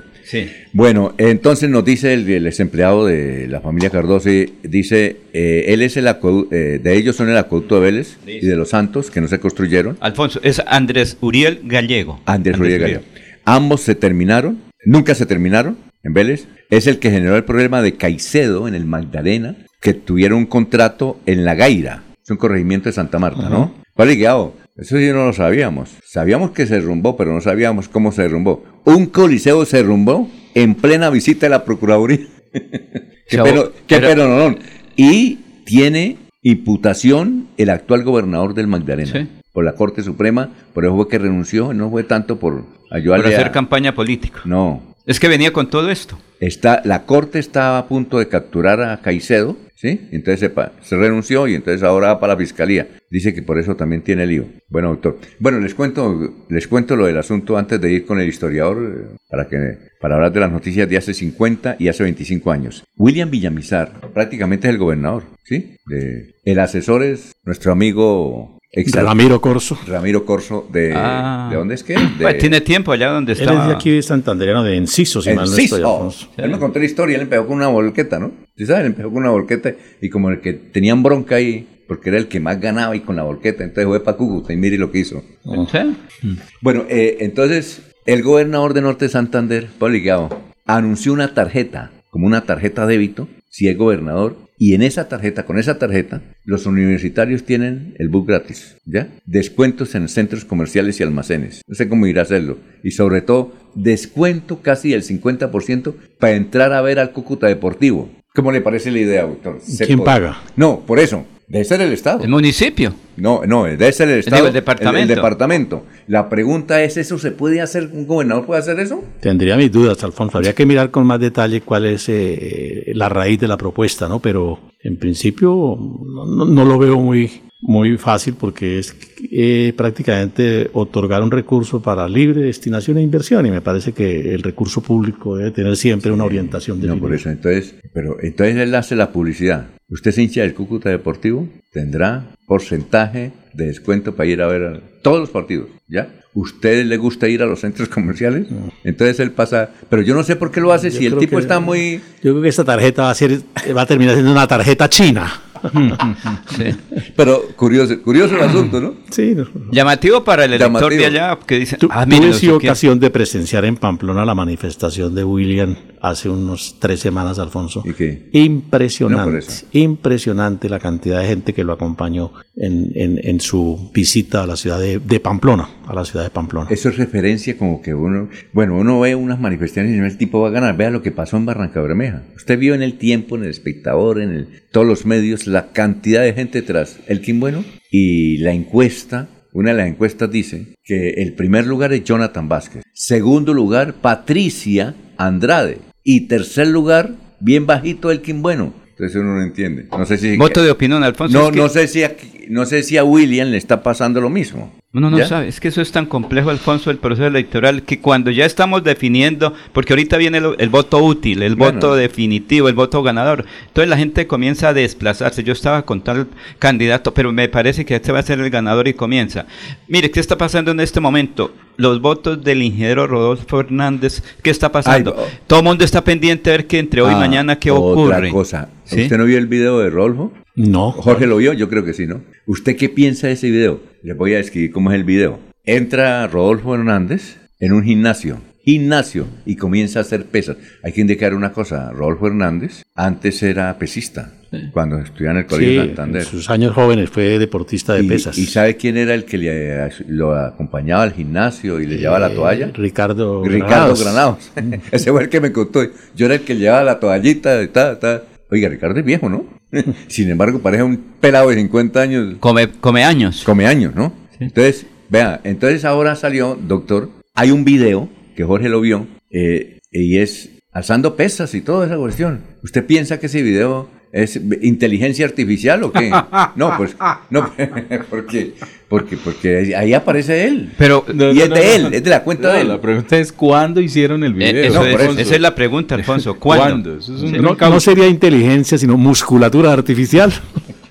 Pero si lo hicieron hace eh, dos meses, tres meses, cuatro meses anteriores, estaba guardado.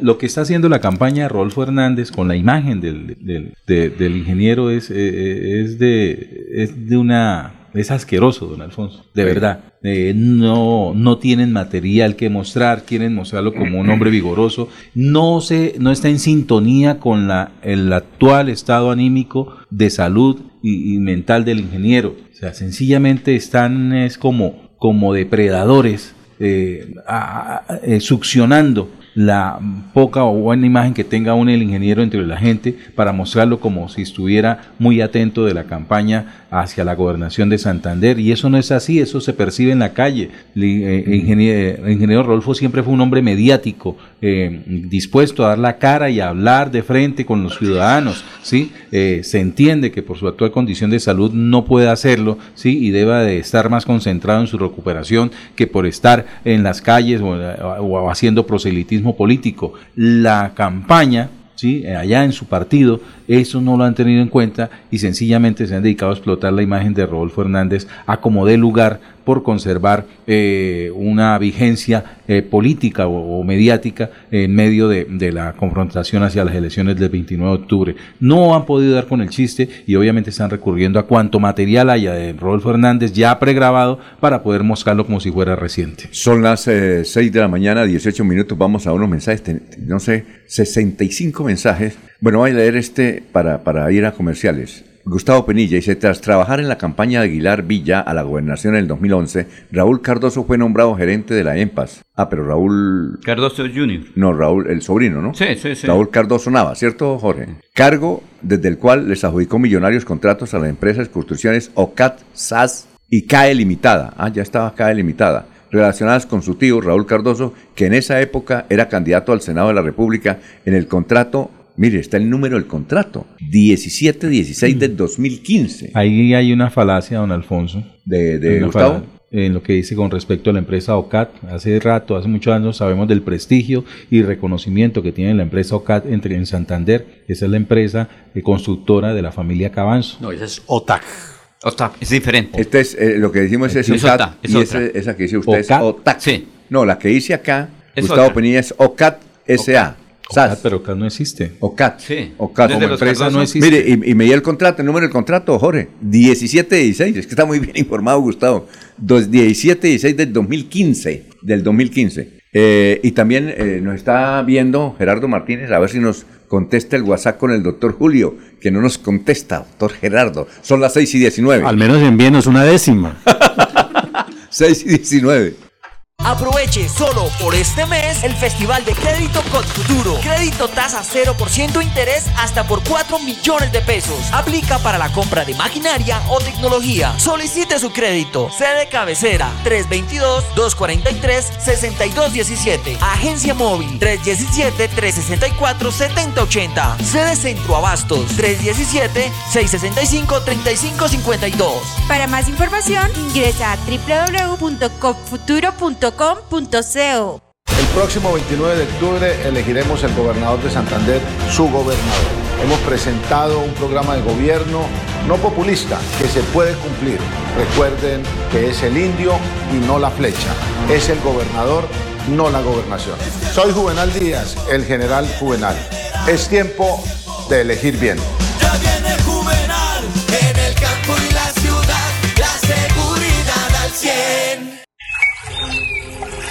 Tierra Capital, produciendo y conservando el territorio yariguí. Una solución basada en la naturaleza para aprovechar y conservar la tierra, dar valor agregado a los cultivos, adaptarnos a los efectos del cambio climático y mejorar la vida de los pobladores. Un convenio con Z Cooperador y la CAS Santander. Más cerca, mejor conectados ambientalmente. Construiré el primer hospital público de animales al lado de la unidad de bienestar animal. Aquí está el diseño que yo mismo hice y está listo para ejecutar. En mi gobierno Bucaramanga respetará y cuidará a los más de 70 mil animales que habitan en nuestra ciudad. A la alcaldía, vote Fabián Oviedo. Están escuchando Últimas Noticias por Radio Melodía, la que manda en sintonía.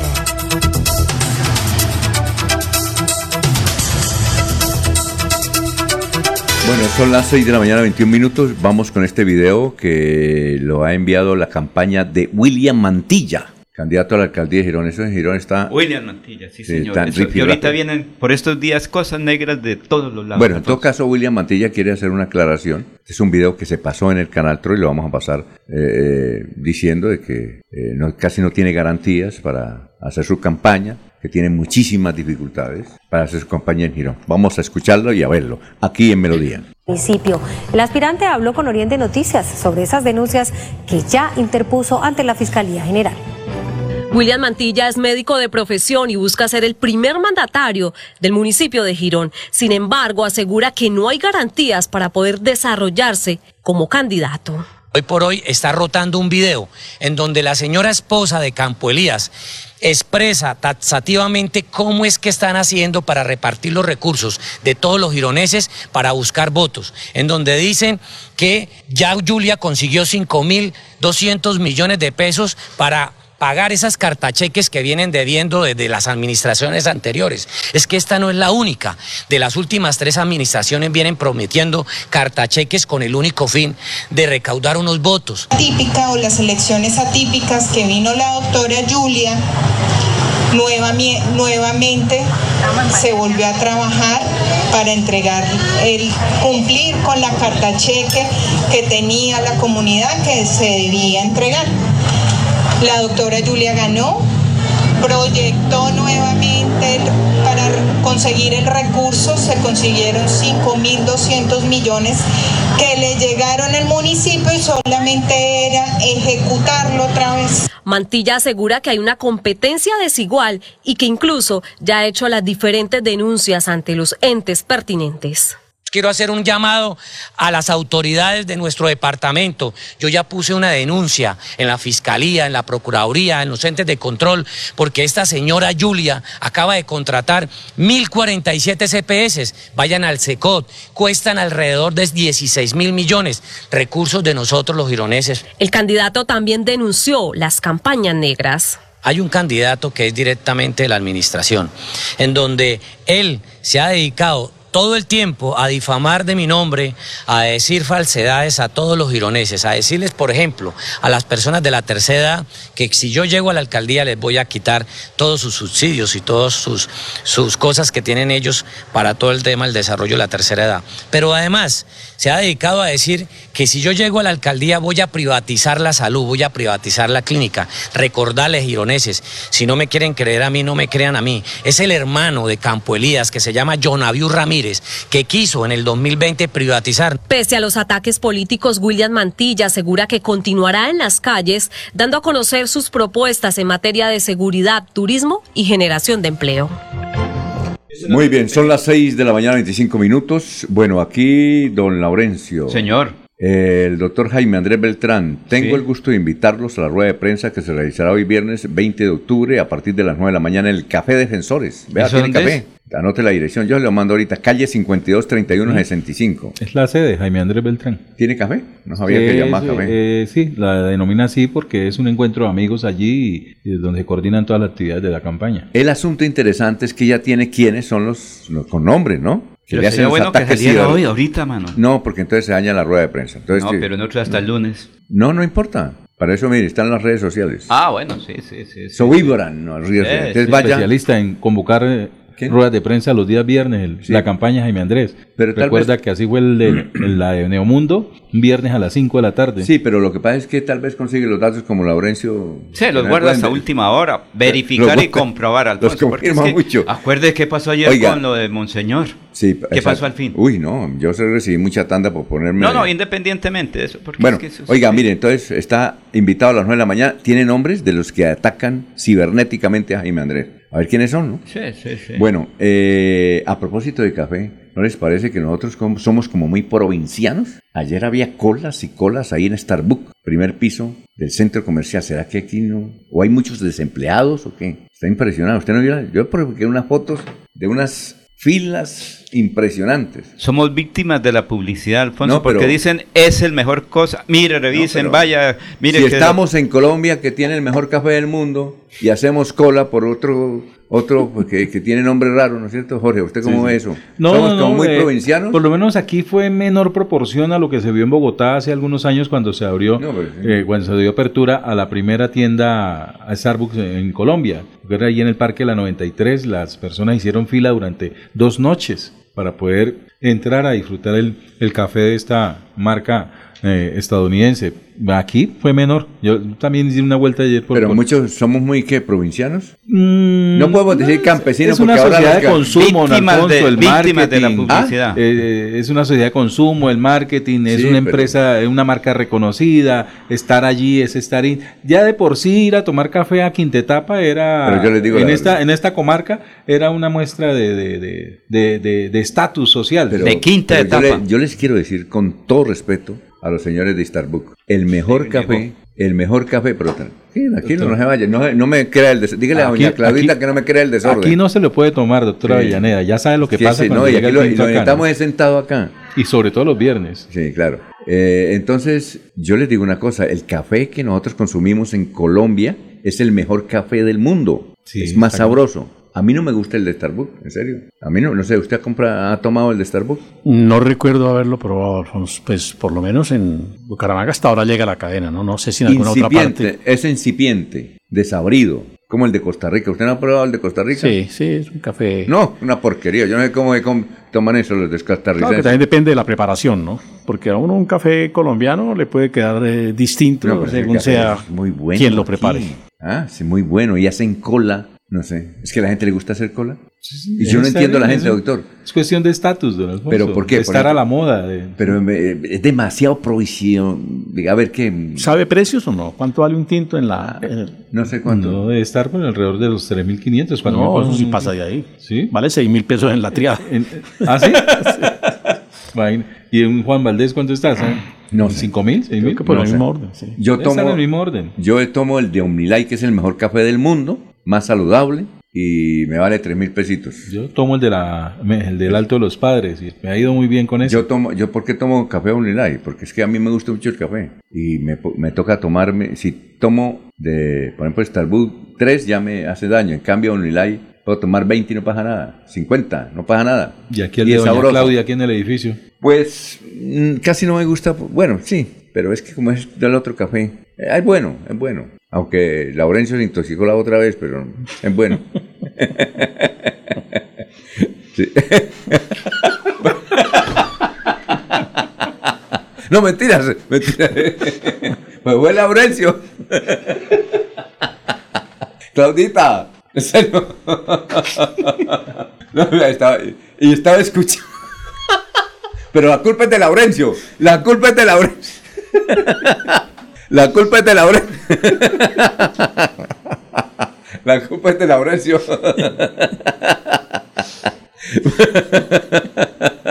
Bueno, son las 6 y 30. Dice Donald Lulfo que a unos comerciales. En Melodía valoramos su participación.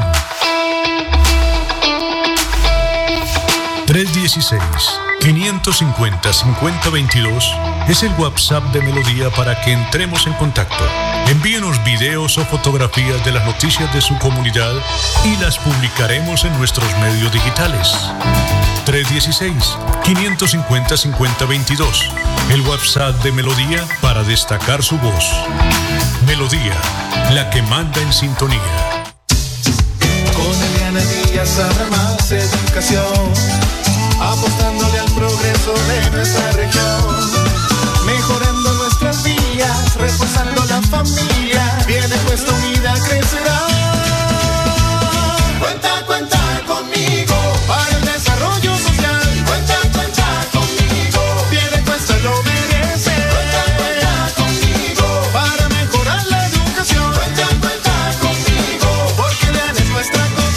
Para votar por Eliana Díaz, marque la Fuerza de la Paz número 13. Publicidad, política pagada.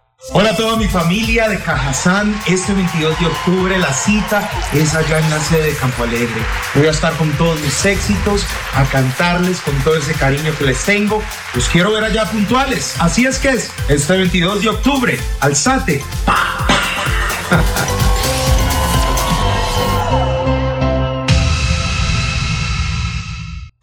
próximo 29 de octubre elegiremos el gobernador de Santander, su gobernador. Hemos presentado un programa de gobierno no populista que se puede cumplir. Recuerden que es el indio y no la flecha. Es el gobernador, no la gobernación. Soy Juvenal Díaz, el general Juvenal. Es tiempo de elegir bien.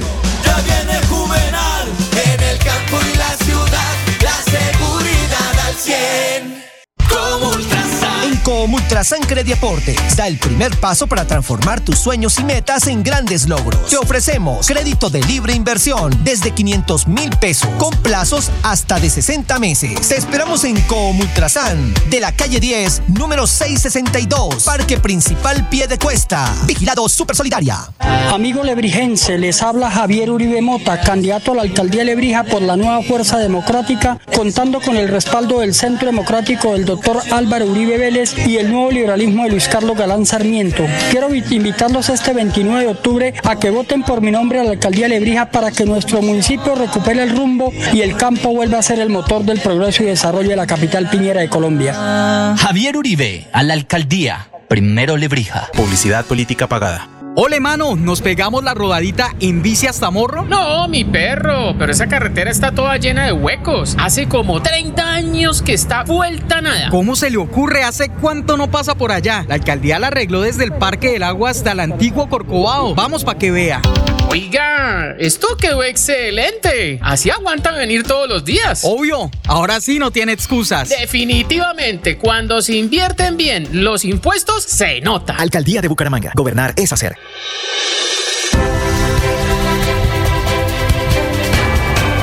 Información y análisis. Es el estilo de Últimas Noticias por Radio Melodía 1080 AM.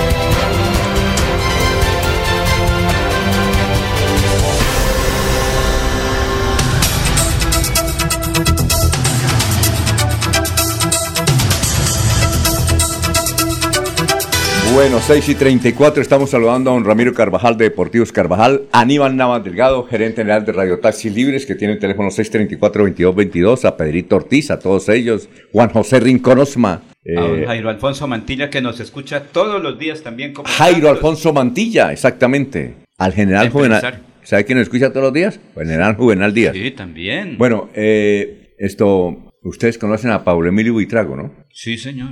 ¿Sí? ¿Cuánto cree usted que lleva en vanguardia él? Toda la ¿Cuánto vida. tiempo? Toda la vida. Unos 30 años. Él terminó est- estudiando y comenzó a hacer la práctica en vanguardia liberal. Por eso mucho tiempo, ¿no? Creo que era el editor de noche, ¿no? Sí, sí, sí. Me dicen que se retiró ayer.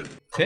¿Ya pensionado? No sabemos si pensionado, pero que se retiró ayer. ¿Cómo le parece? Eso nos contaron. Eso nos contaron. Esa Sí. es la noticia. Eh, doctor Julio, aquí las elecciones están muy fuertes con denuncias y todo eso, ¿no? En Argentina es peor. Mire lo que ocurrió ayer. Habló Milei, ¿sí me entiende? Que es el que supuestamente va a ganar. Ya, dijo yo soy católico. Pero como el Papa comenzó a darle madera a él, el Papa, el Santo Padre, Sí. comenzó a- con mensajitos y comenzó a darle madera. Entonces dijo, lo primero que voy a hacer cuando llegue a suspender las relaciones con el Vaticano. Tiene perderá, eh, eh, son católicos, es decir, es tremendo eso, ¿no? Aquí no se puede decir en Colombia. El presidente que diga eso acaba con la elección. Es decir, aquí somos muy todavía, no sé en Argentina. Pues puede salirle el tiro por la culata al señor Viley, porque Argentina guarda una gran admiración y una gran devoción por, por el Papa. Sí, va- pero, pero de católicos... mm, También. Hay más en Colombia que, que en Argentina, pienso yo. Me da la impresión, y que en Chile. Probablemente hay una tradición religiosa más marcada en Colombia, Sí, ¿no? que- Pero, pero Alfonso, de lo que sí puedo dar fe es de la eh, gran simpatía que dentro de la comunidad argentina Sí, claro. tiene, tiene el Papa. Yo estuve en Chile en el año 2018 cuando el Papa visitó Chile. Y hubo también fervor como hay en La romería, la- los viajes, ¿Sí? las migraciones de, de visitantes, de turistas, de religiosos argentinos a Chile en aquella época fueron realmente impactantes. Todas a pedirle al Papa que visitara Argentina. El Papa dijo que por el momento no lo tenía, no Sí. lo tenía en sus planes, ¿no? Y creo que no va a ir a Argentina. Mm. Bueno, entonces el señor Milei dijo que lo primero que va a hacer es que sus- suspender si es presidente. La, imagínese, re- ¿cómo será eso si él es presidente? No, no sé si con esta declaración se le daña el, el asunto. Pero digo que el tiro le puede salir por la culata. Además, eh, me parece un infantilismo político, por decirlo menos, o por decirlo generosamente, eh, hacer anuncios de ese orden. Eh, el papel eh, internacional del Estado Vaticano es innegable. La, la autoridad del Papa, llámese como se llame el Papa, eh, en el concierto internacional es un hecho relevante, por manera que pretender romper, es más fácil romperlas con la corona inglesa, con la corona española, que romperlas con el Estado Vaticano. Bueno, Pero Alfonso, el fútbol 6 y el- la 38. religión en, en- en Argentina van de la mano. Y más no es que tienen papa. No, el papa es como Sí, si fuera el delegado de Argentina Allá, allá. católicos. Pero, pero, pero es que es, Bueno, sí, digamos, hay muchos, digamos una no tanto como identidad, Colombia, una ¿no? identidad No tanto del como Colombia, argentino. Como Pero Colombia sí, en México. Como el fútbol. Es que el fútbol No tanto como Colombia y México, ¿no es cierto? Que hay mucha, mucha religiosidad. Sí, Colombia, Perú también. ¿Ah? Hay más apego a la, a- a la- al tema religioso pues en, en Colombia y México frente a lo que se podría percibir en Argentina. Argentina tiene como una un perfil más europeo, son más libres, son más eh, abiertos en el sentido de, de- de la religión. Porque Pero- eh, total en Argentina la única religión que, que es válida para todos es el fútbol, esa es la única religión la única inquebrantable. Pero ya en temas Hasta de, Maradona de- de creo que fe, tiene iglesia, ¿no? ya creo que es un poco más abierto. Más abierto, sí. Por lo menos todos los votos de los hinchas de San Lorenzo de Almagro creo que los va a perder mi ley. Sí. Exactamente. Es como en México. En México, en México ustedes saben que no han ido a Puebla, una ciudad. No, tiene no. 365 iglesias. ¿Qué tal? 300, una por día. Es decir, 365. Visítelas. Bueno, son las 6 y 39. ¿Cómo está Maribel? Bienvenida. Hola ¿Qué hay de Alfonso? ¿qué tal? Una feliz mañana para usted, para ustedes compañeros, para toda la audiencia de Últimas Noticias en Radio Melodía. Feliz viernes para todos, ya el viernes lluvioso que tiene en estos momentos la ciudad bonita, maravilloso. Creo yo que hacía falta un poquito de esa frescura de clima que hoy amanece en Bucaramanga. Bueno, en deportes no sé si vamos de una vez al grano, usted me dirá. Bueno, vamos a empezar la presentación como usted se merece. Son las 6 y 39 minutos a nombre de Deportivos Carvajal. Ayer se nos olvidó decir quién, don Ramiro me llamó, quién debía usar los, Los zapatos. tenis. Que nos emocionamos Se, tanto. se saltaron el marcando el paso con Marcando Deportivos Carvajal. Porque no estuvo, porque no vino. Nos ahorramos unos zapatos. Sí, sí, sí, sí. Nos Por ahorramos unos zapatos. Son las 6 y 40. Deportivos Carvajal, con las mejores marcas del mundo a tus pies, presenta Los Deportes con Maribel Gallo. Bueno. Maribel. Muy bien, entonces a nombre de Deportivos Carvajal comenzamos a hablar de deporte precisamente porque ayer se disputó la primer llave semifinal de la Copa Colombia, de la Copa Betplay, el torneo que reúne a los equipos de la B y de la A del fútbol colombiano, pero en esa Pero oportunidad... hay otra copa que también se llama Betplay, ¿o no? No, no, señor. Todos los torneos ¿Cuál se llaman la- Betplay. La, la- la- Liga Betplay, que es la de la A, el torneo Betplay, Ah, es que, que es el de la Liga. B. Sí, Todos señor. Liga, Betplay. torneo, copa, pero todos son Betplay. Ah, Liga. Sí, señor. La Liga es la mejor, ¿no es cierto? La liga es la, la, la primera división. Sí, señor. Entonces, Deportivo Pereira en el estadio Hernán Ramírez Villegas recibió Atlético Nacional. en Estamos un hablando de la liga, de la liga. No, de, De la, la Copa. Copa. Estamos hablando de la Copa, la primer llave semifinal que se presentó. Dos goles por cero derrotó Pereira Atlético Nacional en un partido que resultó bastante interesante. Bueno, la verdad fue eh, maravilloso ver un partido de, de semifinal con categoría de semifinal de cierta manera. Ahí terminó entonces ganando Deportivo Pereira con gol de Juan Quintero sobre el minuto 12 y luego Jesús Cabrera un golazo después de un buen momento que había tenido Mier en dos atajadas aproximadamente evitando el gol de Pereira al minuto 90 Jesús Cabrera logró convertir. Emocionante el gol de Jesús Cabrera porque viene, venía de una lesión de ocho meses una lesión grave que había sufrido y que lo mantuvo ocho meses fuera de las canchas. Regresó regresa con gol y por supuesto fue motiva también la celebración allí del jugador del Deportivo Pereira. Por parte de Atlético Nacional eh, hay que decir que salieron eh, dos jugadores expulsados, Diego Armando Hernández Quiñones al minuto 88 para Pereira y Nelson Dosa al 45 más 3. Ahí está entonces lo que fue esa primer llave semifinal de la Copa Betplay como lo que se vivió el día de ayer en el fútbol profesional colombiano. Y recuerdo, usted, Alfonso, lo que hablamos que días de la jugada de Jefferson Mena sobre el jugador en el Uy, partido con sí. Boyacá Chico. De, eh, recordémosle a la audiencia que un jugador le enterró los dedos en, el- en el glúteo de otro jugador, ¿cierto? Eso fue Tal cual como lo han titulado todos los medios nacionales desde el momento, una, un acto obsceno por parte del jugador eh, defensor central de Atlético Bucaramanga, Jefferson Mena, en donde realmente sí le puso el dedo en la cola al jugador eh, de Boyacá Chico, pues ayer salió precisamente ya la sanción por parte del Comité Disciplinario de la DIMAYOR, en donde confirman dos fechas de sanción para Jefferson Mena por esa expulsión que recibió y además 773 mil pesos que tendrá que pagar como multa económica eh, debido a esta sanción, en donde hacen alusión al acto obsceno contra un rival, grosería y acto obsceno contra un contrincante. Cogieron esa imagen, voy a ver si encuentro, en Argentina, la imagen, y colocaron dos políticos, un político y un político haciendo la misma cosa, ¿no? Es decir, esa imagen de acá la cogieron en Argentina y la convirtieron en un meme. De políticos, imagínense. Voy a ver si la encuentro y se las envío. Es que eh, le ha dado la vuelta al mundo, de Sí, hecho, esa sí. situación. Y repito, los mismos futbolistas saben, reconocen que dentro de la cancha pasa de todo. De hecho, eh, esta noticia ha dado para que durante la semana en los diferentes programas muchos hablen al respecto. Pero le Y- han dado mucho, ¿no? ¿Qué Sí, y es que hace rato no se veía. Y los mismos futbolistas que están en muchos de los programas de televisión decían, en la cancha se ve de todo, ha existido alfileres, agujas, no solamente la mano, bueno, diferentes situaciones, pero sí es verdad que a raíz ya de las 13, 15, 20 cámaras que hay en un partido con el VAR, eso había disminuido, no se veía hace tiempo una actitud de No, esas. claro. Y bueno, ahí Sirve para el humor, ¿no? termina de, de mala manera, de cierta, de cierta forma, Jefferson Mena, porque era de los jugadores que en medio del mal momento Atlético Bucaramanga se había destacado en este semestre y termina finalmente como todos, sin pena ni gloria en el equipo Leopardo, no podrá estar en los siguientes compromisos. La sanción, repito, dos fechas, 773 mil pesos de multa por emplear lenguaje grosero, ofensivo u obsceno Muy contra poquita un la multa, adversario. pero muy poquita. Sí, iba a comentar lo mismo, Alfonso. Me parece que, que la pena no corresponde al, al- al impacto de la, de la falta, ¿no? Mm. Que no solamente pues, es una falta puramente deportiva, sino que va más allá al campo de la dignidad del jugador agredido y, Que y se al tira de campo una la vez al moral suelo, es de los aficionados, ¿no? Pues realmente eso sí no es competencia sana.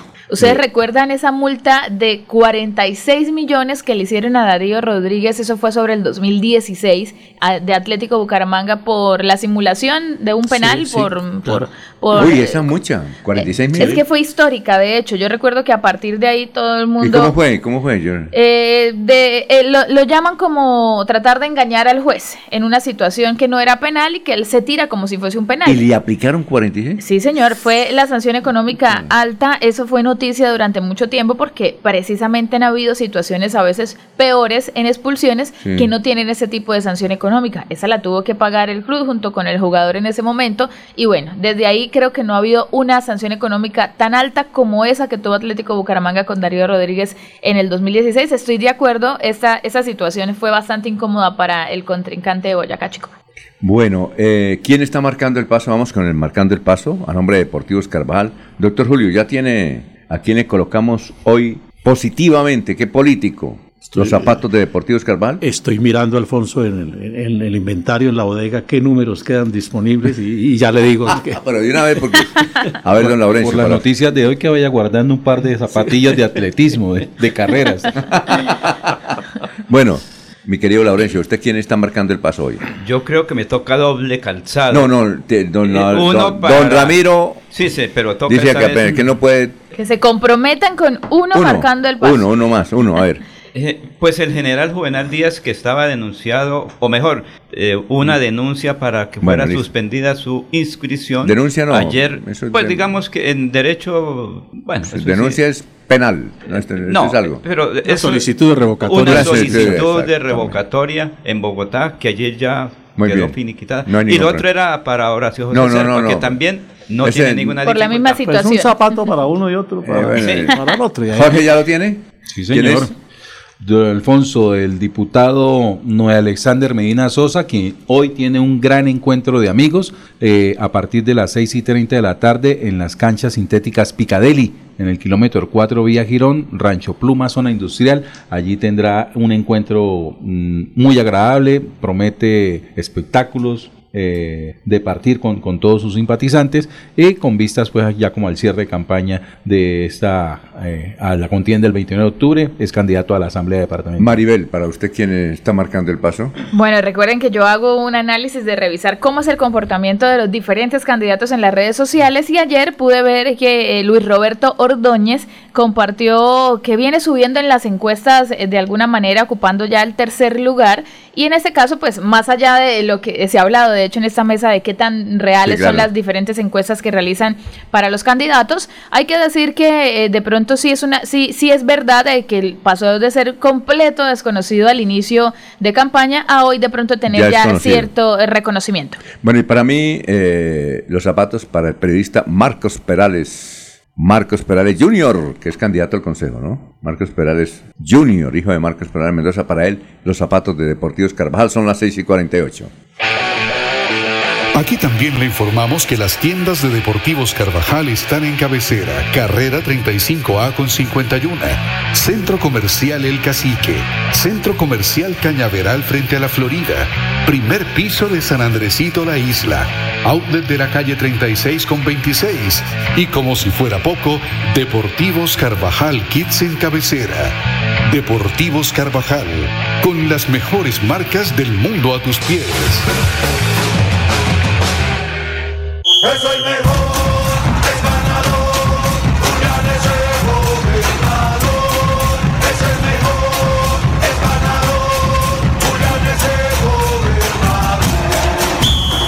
Silva Cala, gobernador de Santander. Publicidad política pagada.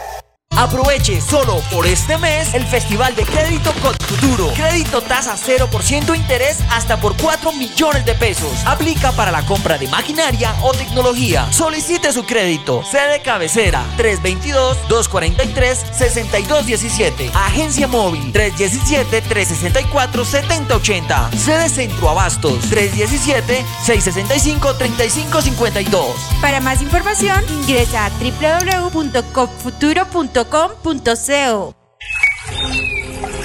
Tierra Capital, produciendo y conservando el territorio yariguí. Una solución basada en la naturaleza para aprovechar y conservar la tierra, dar valor agregado a los cultivos, adaptarnos a los efectos del cambio climático y mejorar la vida de los pobladores. Un convenio con Z Cooperador y la CAS Santander. Más cerca, mejor conectados ambientalmente. El próximo 29 de octubre elegiremos el gobernador de Santander, su gobernador. Hemos presentado un programa de gobierno no populista que se puede cumplir. Recuerden que es el indio y no la flecha. Es el gobernador, no la gobernación. Soy Juvenal Díaz, el general Juvenal. Es tiempo de elegir bien. Ya viene Juvenal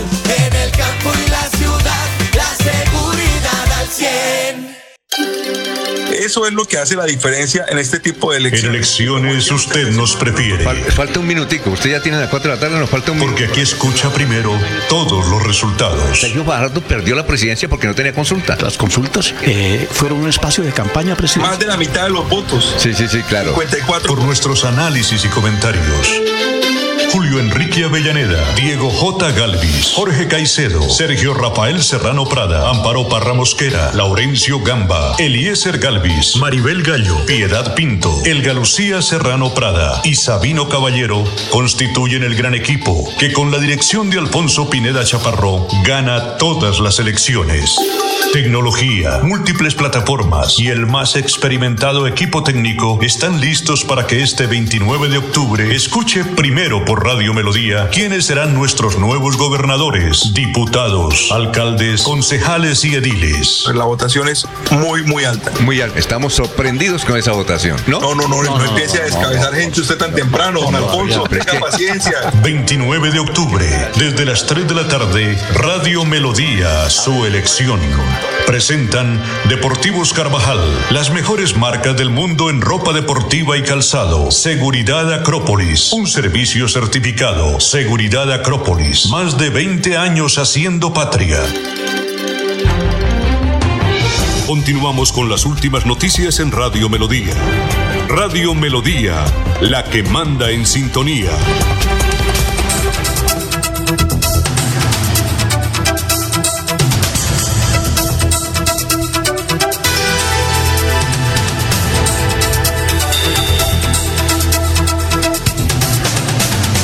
Bueno, tiene noticia Jorge, porque hoy nos hemos concentrado mucho en la familia Cardoso, eh, sobre las capturas y todo eso, y eh, hay otras cositas interesantes, ¿no? Parroquiales además. Así es, don Alfonso, una noticia que conmovió ayer al puerto, al distrito petrolero de Barranca Bermeja, cuando un piloto de una avioneta monomotor murió en un accidente aéreo ocurrido en la tarde del jueves, cuando cubría la ruta Barranca Bermeja-Puerto Berrío.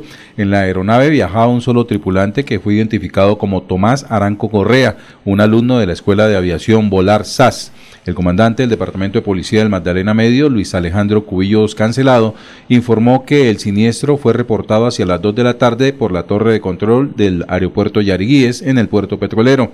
La institución desplegó un operativo para buscar la avioneta que fue hallada en una zona boscosa de la finca El Zarzal, jurisdicción de Barranca Bermeja. Hasta ahora se desconoce por qué se precipitó la aeronave de matrícula HK2465G que cayó en picada y quedó con la cabina destruida. Bueno, Laurencio, usted me cuenta las noticias que me hacen quedar mal a mí. ¿Por qué? Porque usted me dijo lo del café y entonces ahora Claudita Ah, no, me dice, no rectifique porque voy para la fiscalía. Es que yo todas las mañanas Diga que el tinto que yo hago es bueno, Claro. sí, me consta. Además, ¿sabe por qué me gusta el tinto de ella?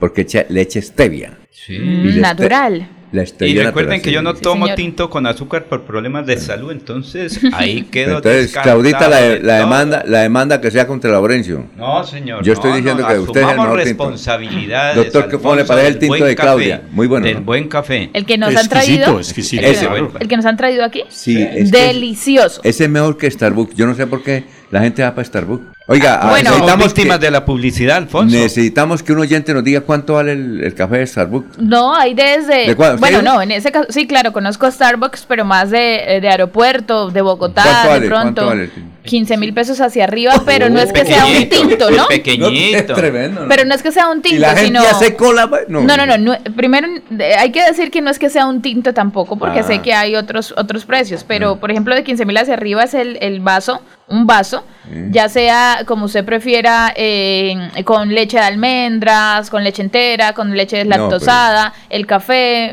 hay de diferentes tipos, nevados, espumosos. Con 15 mil pesos tenemos aquí para formas. el mes, ¿no? No, pero el café Y subió, la gente Alfonso, Que aprendiendo doña Claudia las variedades que hay. ¿no? Sí, y lo berraco es que la gente, no, lo, lo que yo no puedo comprender es cómo la gente hace colas Bueno, para eso ir sí a tomarse un tinto de ese, que es muy feo, el de Starbucks muy feo. No. no, No, no, no, a mí, Feo, pues no. yo no tinto. para mí es no un, para mí es sí un no. vomitivo, en serio. Eso sí no. Doña Yo- Julia hizo la Yo, cola yo, yo- yo pago para que no me den Starbucks, en serio. Bueno, pero el café Starbucks es café colombiano. Hecho en San Vicente, eh, eh, ¿Será que es cultivado en? San Vicente de Chucurí, la mesa de los santos, Alfonso. Por ejemplo, cuentas. Starbucks tiene unos muffins de arándanos deliciosísimos. Yo solamente lo he probado ahí hasta ahora. Yo- Entonces, ahí es, es dependiendo. No quiere decir, por ejemplo, yo tampoco haría un- Eso, eh, lo de hacer la fila y demás No. es otro tema. Es como, como, como Juan Valdés, de cierta manera, que es colombiano, también tiene sus productos diferentes. Cuando usted se le antoja un nevado un eh, de café bien delicioso, eh, frío, en este caso que es el, el, el- el helado, el café frío, es delicioso y así tiene Starbucks muchas variedades. Sí, no es que sea solamente el tinto. Yo la verdad el tinto de Starbucks, solito el tinto café negro, no lo he probado. Yo únicamente haré cola por el tintico de Claudita. Por eso sí hago cola. Pero el resto no. Quedó Y superada pagaré- las cosas, Y, pagaré lo que- que sea. Lo cierto es que eh, para nadie es un secreto, bueno, yo no sé, yo no he probado, bueno, una vez probé un café de, de otro lado, pero el mejor café de verdad sí es el de Colombia y el de Santander es uno de los mejores, no sé si de pronto habían hablado quizás al respecto. Cafés especiales llaman, por ejemplo, el de San Vicente de Chucurí. una la Mesa de los Santos, la de Mesa San de los Vicente. Santos. Los del Oxxo también son feos. En, Ar- en Aratoca también hay café especial. Los del y en el Páramo, Alfonso, en el, El Páramo allá hay. Eh, fincas especializadas. Ahí cerca, creo que el hermano de Nelson Rodríguez Plata tiene una finca con café especializado. En estos días está allá, que nos encontramos, dijo, voy para el Páramo a estar pendiente de la Oiga, el cosecha. doctor, un dato. A ver, Starbucks comenzó a comprar café colombiano en 1971 en el departamento de Nariño y ahora compra el de ocho regiones productoras en el país.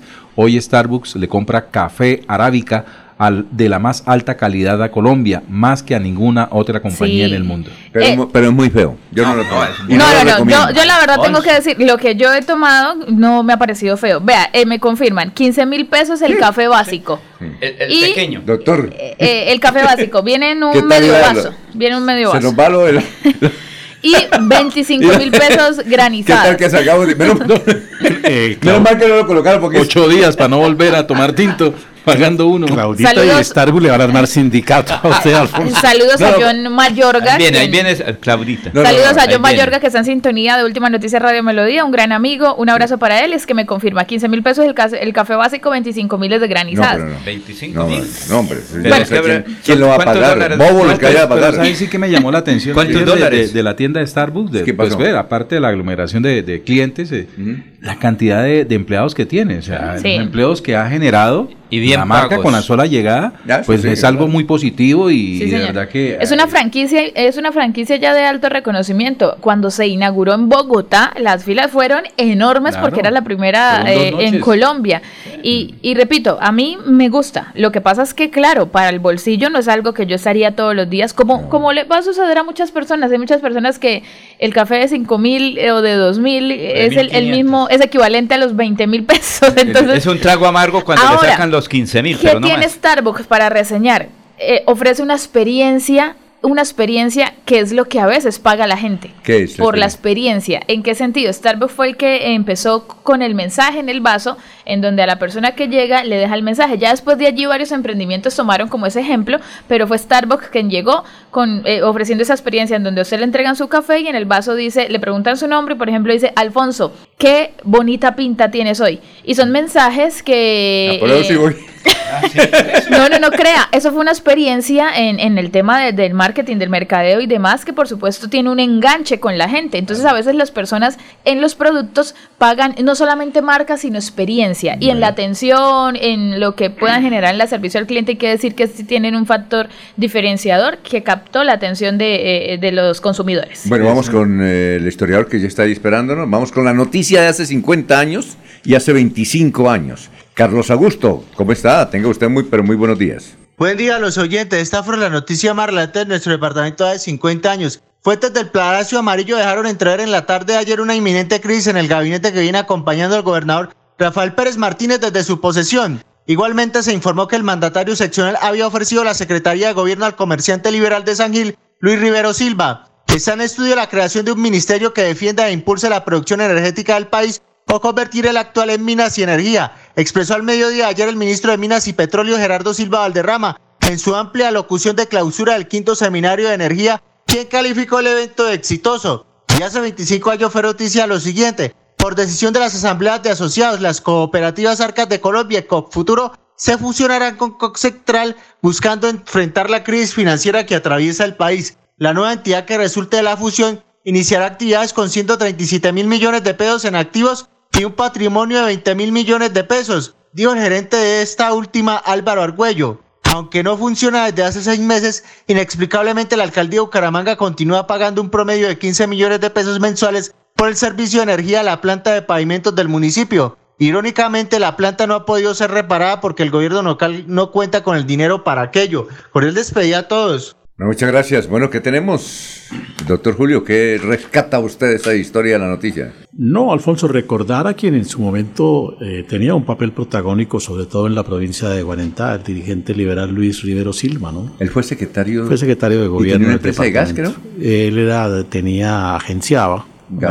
Era un comerciante muy reconocido, apreciado. Yo tuve la suerte de conocerlo, un hombre bonachón, eh, realmente eh, un caballero. ¿no? El que conocí bien sentido fue a. Orlando Santos Corso. También compartí con que él. ese sí. tipo nos íbamos para las librerías. Cuando aquí había librerías buenas, nos íbamos. Y me recom- le hace este libro. Este está bueno. Y más o menos él era una semblanza de lo que ese. Ese dice. ¿te acuerdas? ¿Él todavía vive o no? No, creo que ya murió. Orlando Santos de Sanil. Y muy amigo de Luis Rivero Silva. Sí, sí. eran- ¿Cuál eran- era la empresa de gas que él tenía? Gas Orient, no, Gas No, yo no, no, no, no recuerdo exactamente, ¿Undigas? pero él era... Undigas. él Ah, sí, Undigas. Undigas que Sí. ellos llegan a Cite también y instalan allá su sí. planta que todavía está, cambió de nombre ahora sí, pero el personal era inicialmente el administrador iba de San Gil y luego gente de Cite particularmente.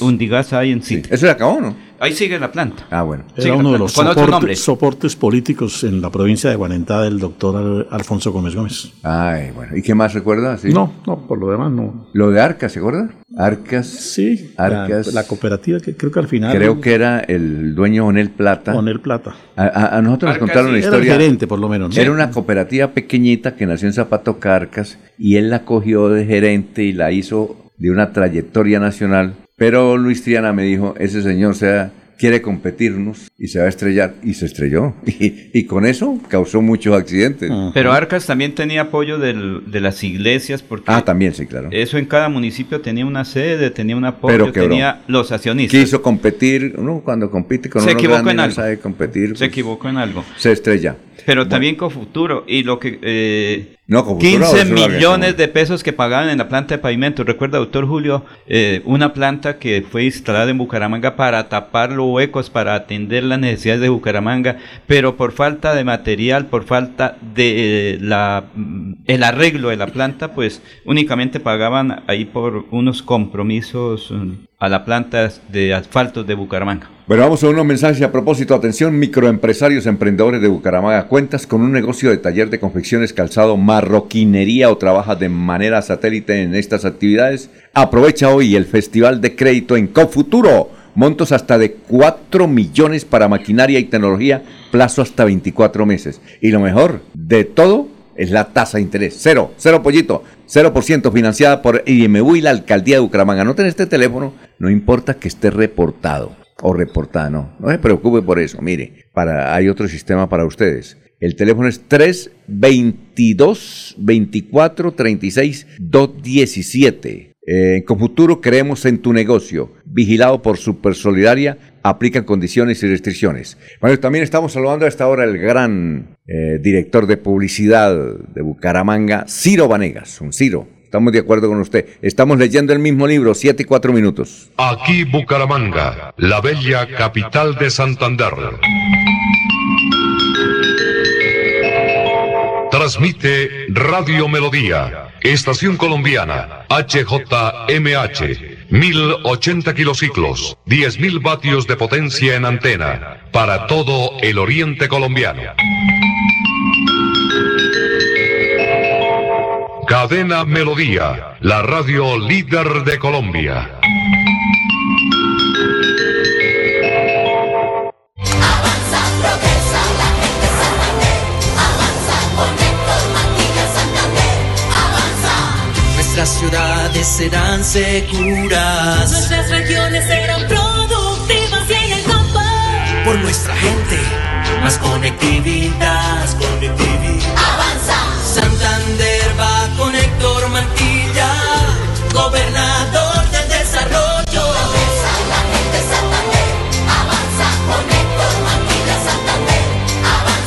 Publicidad, política pagada.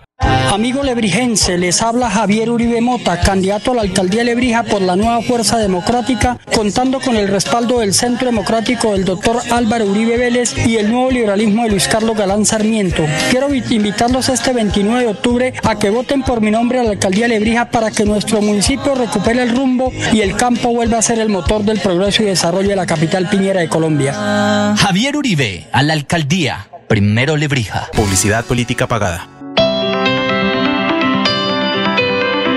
En la calle está la gente. En la calle están las noticias. En la calle está la radio. Donde la ciudad vive, donde la ciudad se mueve, se producen las noticias y ahí está nuestra radio. Melodía, en la calle, al lado de la gente, donde se viven las noticias.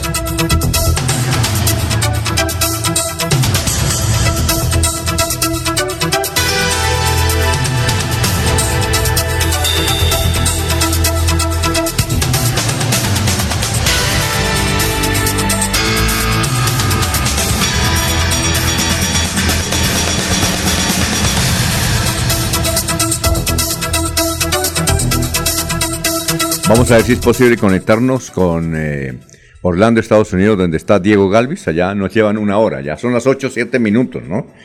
Porque Diego hace parte de la gran... Si ha escuchado la promoción, Maribel, ¿cómo le pareció? Ya la escuché muy Bueno, bien. Y la invitación, por supuesto, para todos los oyentes de Radio Melodía es a estar en el día de las elecciones conectados con toda la información que de primera mano tendrá eh, este equipo de trabajo. Porque eh, Diego tiene un sistema donde nosotros, sin, equivoca- eh, sin equivocar, nunca nos hemos equivocado, nunca se ha equivocado, pues, eh, dando a conocer la conformación de los consejos, la asamblea y desde luego la elección, esta oportunidad de alcalde. Yo creo que estaremos terminando por ahí a las 7, ya sabemos quién es el alcalde, ¿no, doctor Julio? Sí, 7. Sí, Alfonso, lo que soy, eh, pensamos que lo que es eh, gobernador y alcalde hacia las 7 de la noche ya, ya puede estar definido. Mm, Bueno, perfecto. Eh, nos escribe un señor que se dice que, y nos manda la foto de Rodolfo González, dice, estoy escuchándolos, Rodolfo González. Pero un Rodolfo González normal, Alfonso. Debe ser un admirador, un familiar.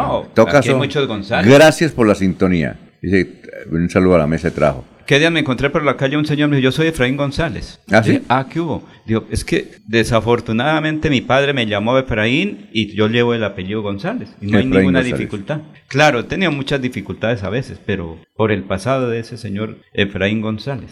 Bueno, perfecto, noticia, Jorge. Son las 7, 8 minutos. Vamos a ver si se conecta don eh, Diego desde Estados Unidos para ver, hablar de elecciones. Don Alfonso, el presidente de la Cámara de Comercio de Bucaramanga, Juan Carlos Rincón, explicó que las consecuencias de la afectación que ha sufrido la vía entre la capital de Santander y Barranca Bermeja son muy graves en materia económica y al parecer los responsables de la carretera no han comprendido que el bloqueo está generando pérdidas multimillonarias para diferentes sectores que no podrán recuperarse en poco tiempo. El análisis es preocupante, dice Rincón. Es decir, tiene que llamar particularmente la atención cuando tenemos como alternativa recorrer 100 kilómetros adicionales, prácticamente el doble de lo que hay hoy que recorrer y que además se duplican los tiempos de desplazamiento por esos 100 kilómetros adicionales. Eso fácilmente incrementa los precios de los productos en más de 5 puntos porcentuales como eh, una manera seria que lo ha determinado nuestro Departamento de Estudios Económicos, dijo el presidente de la Cámara de Comercio. Bueno, ¿usted tiene una pregunta para Maribel? Sí, Alfonso, es que eh, hemos conocido que eh, la Confederación Sudamericana de Fútbol, la CONMEBOL, ha dispuesto que el próximo partido de Argentina no se juegue en el Estadio Monumental, en el Estadio de River, sino que se juegue en el Estadio de la ciudad de Córdoba, que si mal no estoy se llama Mario Alberto Kempis.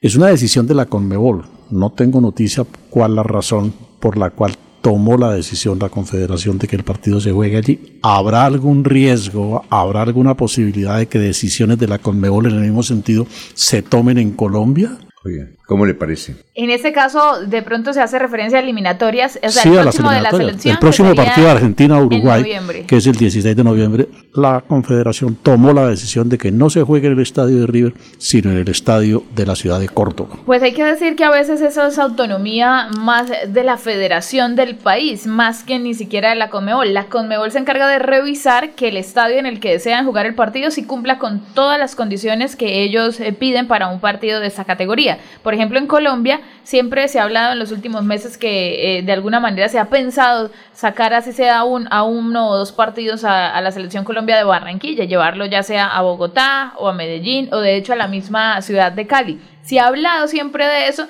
pero al final por el arraigo que hay ya de la selección Colombia con Barranquilla, lo que la federación ha invertido directamente en Barranquilla con la sede propia de la federación, con el mismo hotel y bueno, con tantas cosas, ha impedido que de cierta manera se, la selección tenga otra casa, digámoslo de alguna forma. Entonces, conociendo cómo es aquí en Colombia el tema, yo creo que lo mismo sucedería con, Barran con Argentina. Lo curioso, la verdad no, no he visto bien la noticia, no, no tengo conocimiento todavía sobre, sobre esa noticia. Lo curioso de lo que usted me comenta es que haya sido la misma Conmebol la que haya tomado la decisión. Ahí sí es diferente porque le está dando casi que la orden a la Federación de Argentina, a la, a la AFA, a la Asociación de Fútbol de Argentina. Entonces habría que revisar de pronto ahí qué puede ser. Voy a, a, a revisar, a tratar de tenerles de pronto más información aquí a lo largo de las 8 de la mañana que estaremos finalizando. En Córdoba ya está nuestra compañera periodista Ángela Burgos, Angelita. nuestra corresponsal, que es una gran dirigente política en Córdoba, Córdoba, Argentina. ¿Fue elegida o qué pasó ahí? Y no, ella está, que va entre entre el partido, es una líder. A pesar de ser colombiana, es la primera vez que una extranjera. Ah, no, mira, es al contrario. Efectivamente, es la Conmebol quien Pues- acata la, el pedido de la Asociación de Fútbol Argentino para jugar como local en el estadio Mario Alberto Kempes de cara a la próxima fecha FIFA, que sería ante Uruguay. Es, es, es exactamente eso. Entonces, se está pidiendo, dice, dice aquí que la selección de Argentina termina otra fecha, eh, terminó el partido. Y lo que se habla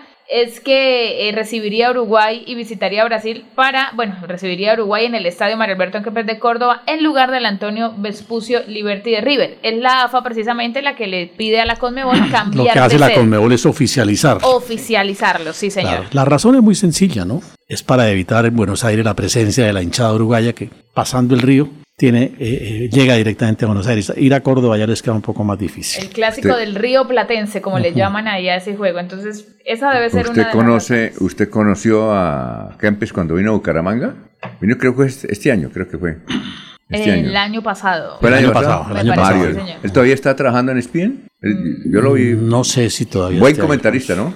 Sí, Extraordinario comentarista. Debe tener como unos 60 y algo, ¿no? Más o menos. 60 y algo. Bueno, son las 7:13 minutos. Oiga, el- en pie de cuesta, don Laurencio, Señor. eh, se va a realizar es que hoy una caravana de protesta contra algo que no ha sucedido. Dice, vamos, ahí tenemos al señor alcalde de pie de cuesta señalando que hoy hay una caravana, doctor, para rechazar la privatización del tránsito, ¿sí? Y otras cosas. Y dice, no, el tránsito no, no ha sido privatizado. Eso es falso. Eso es una campaña política. Pero no. Dieron una concesión, pero no es privatizada. ¿Piensa usted a qué campaña política se refiere el doctor Mario Carvajal? ¿A cuál? se Tiene nombre propio, Alfonso. No, pero él no lo dice. Tiene nombre propio Él porque no él, dice. se opuso cuan- como concejal de la oposición a Por ese eso. proyecto. Entonces que había una caravana Sí. Y que pilas que van a estafar a la gente o engañar a la gente. Escuchemos este, este planteamiento que hace Mario José Carvajal, alcalde de la Piedecuesta. Hemos recibido información de diferentes amigos motorizados a través de llamadas y de audios que el día de mañana una campaña pretende generar una supuesta protesta convocando a varios motorizados. Aquí trabajando. Ah, bueno, bueno, ¿cómo le ha ido? Bien, señora, ahí, suave, pero pero ahí vamos, ¿qué me puede hacer? Ah, bueno, y, y una y una protesta en contra mía, ¿por qué? Van a hacer el viernes una caravana en contra suya de la cuestión eso de lo de tránsito, de la privatización. Sí, pero a cada motorizado le van a pagar 30 mil pesos por la caravana. Sí, eso lo está liderando este. A él le pagaron 500 mil pesos para que él sea el vocero, él sea el que hable y él sea el que consiga esa vaina de los periodistas de Trump. Ganan ir a hacer eso, van a cubrir esa supuesta caravana. ¿Y quién le está pagando a Pues está trabajando con imagínense, ¿qué más puede ser? Ah, bueno, bueno, listo, listo, listo, manito. Eso va a Entonces, estar ahí, sino que. no, a mí me toca, Yo la a, verdad no- a mí me toca, pues, pues, hermano, la, la, la, la caravana y la protesta son unos derechos en, en este país, pero a mí de verdad me toca, pues, avisarle a la policía y avisarle a, a- a los organismos de seguridad, hermano, por si llega a haber desmanes o llega a haber alguna cosa. Pero, Sí, eso va a ser después de, la, de las tres y media de la tarde. pero además de eso, eh, por una cosa, viejo, porque de verdad lo de la fotomulta es mentira y el tránsito no se privatizó, se creó, fue una empresa de economía mixta, ¿oyó? Si quiere déjeme, voy a avisarle, voy a avisarle a la policía y voy a avisarle a la policía de eso y, y nos hablamos más tarde. No, entonces sabe que yo se le llevo las buenas. Hemos venido hasta el comando de la Policía Metropolitana de Bucaramanga a entregarle información a la inteligencia policial y a la policía judicial con el fin de que cualquier hecho vandálico o delictivo que se llegase a presentar sea judicializado en debida forma. Los invito a la tranquilidad y a la calma. Somos el gobierno de las obras. Es sin mentiras. Ya, es el propio alcalde, ¿no? El propio alcalde que hace la denuncia. Vamos a ver qué pasa. Ya está Diego. Vamos a saludar a, Diego Galvis, Diego J. Galvis, desde la hermosísima ciudad de Orlando, en Estados Unidos. Diego, ¿cómo se encuentra? ¿Cómo nos recibe? Alfonso, buenos días, ¿cómo me escuchan? No, extra. Como si estuviera aquí, frente a nosotros. Dieguito. Ah, bueno, perfecto, perfecto. ¿Qué más? ¿Qué ha habido? Muy buenos días, Alfonso, muy buenos días para usted y para todos los compañeros y por supuesto para todas las eh, personas que eh, han hecho posible que esté por ahí nuevamente dando vueltas y esperando con ansias que llegue el próximo fin de semana para ayudarles con esta tarea que me imagino que usted ya compartió con nuestros oyentes. Sí, ya, De- ¿le gustó la promoción? ¿Le gustó la promoción o no? ¿Ya la Sí, escuchó? Sí, me gustó. Sí, sí, ya la escuché, ya la escuché. Tremendo. Tuve, tuve la primicia, la oportunidad de escucharla antes de que saliera al aire. Sí, eh, hechos en los estudios del Contratation SA, ¿no? ¿Sí o no?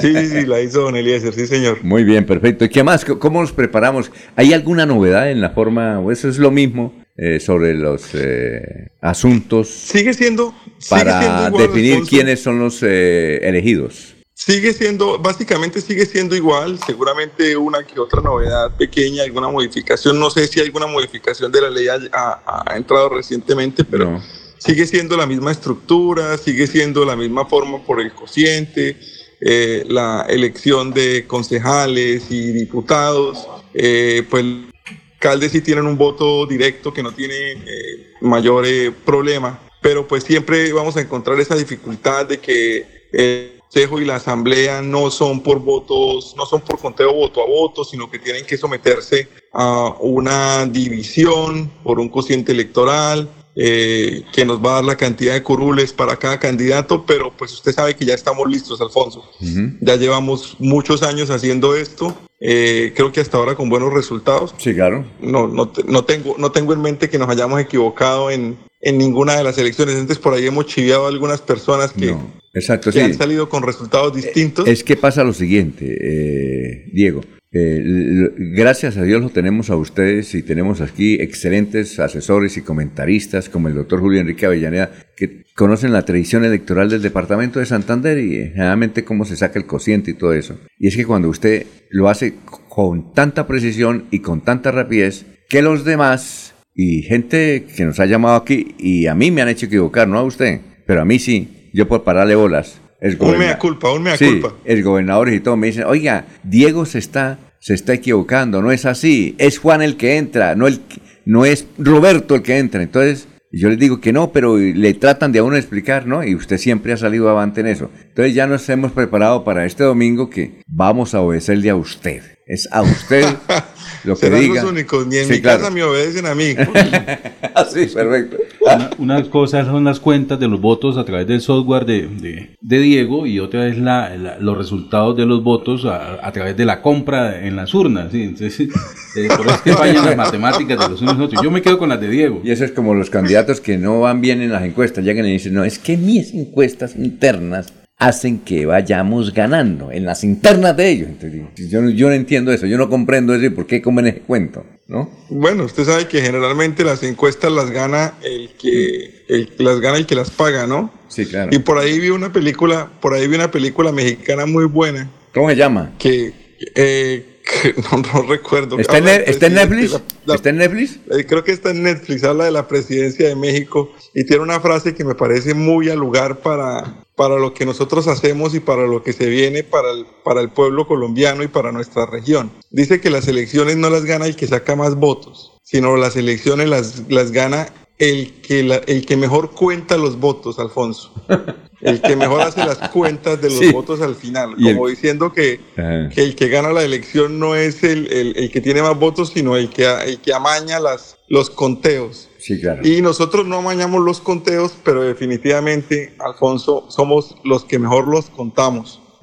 Nosotros tenemos la posibilidad de, de- de entregar unos resultados claros, concisos, eh, sin especulación. Eh, las matemáticas no mienten, las matemáticas son una ciencia exacta, entonces podemos anticiparnos un poquito a, a lo que va a venir, la estadística nos colabora, nos ayuda, y como usted decía, principalmente, más que el software, es, es la gente, la gente que está en las calles, los que estamos en la cabina, los que estamos eh, desde lejos manejando el software, los que leen los resultados, los técnicos y por supuesto todas nuestras directivas que han estado tanto tiempo apoyándonos y que han estado tanto tiempo pendientes de que la transmisión de Melodía siga siendo la número uno el día de las elecciones, Alfonso. Sí, otra cosa, eh, no sé si hay una pregunta de elecciones, yo creo que no.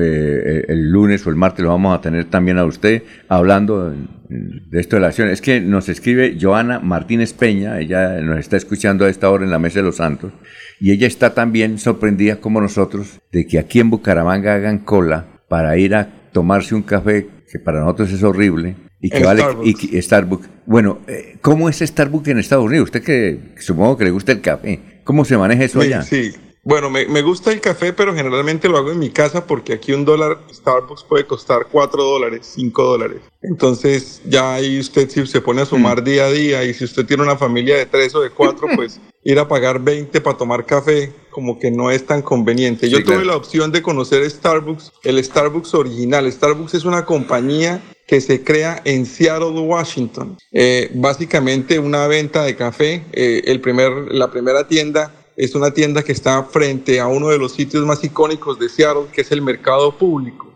Eh, la, teoría de Starbucks o de sus creadores era que ellos querían tener una tienda de café que tuviera tantas sucursales que de una se pudiera ver la siguiente.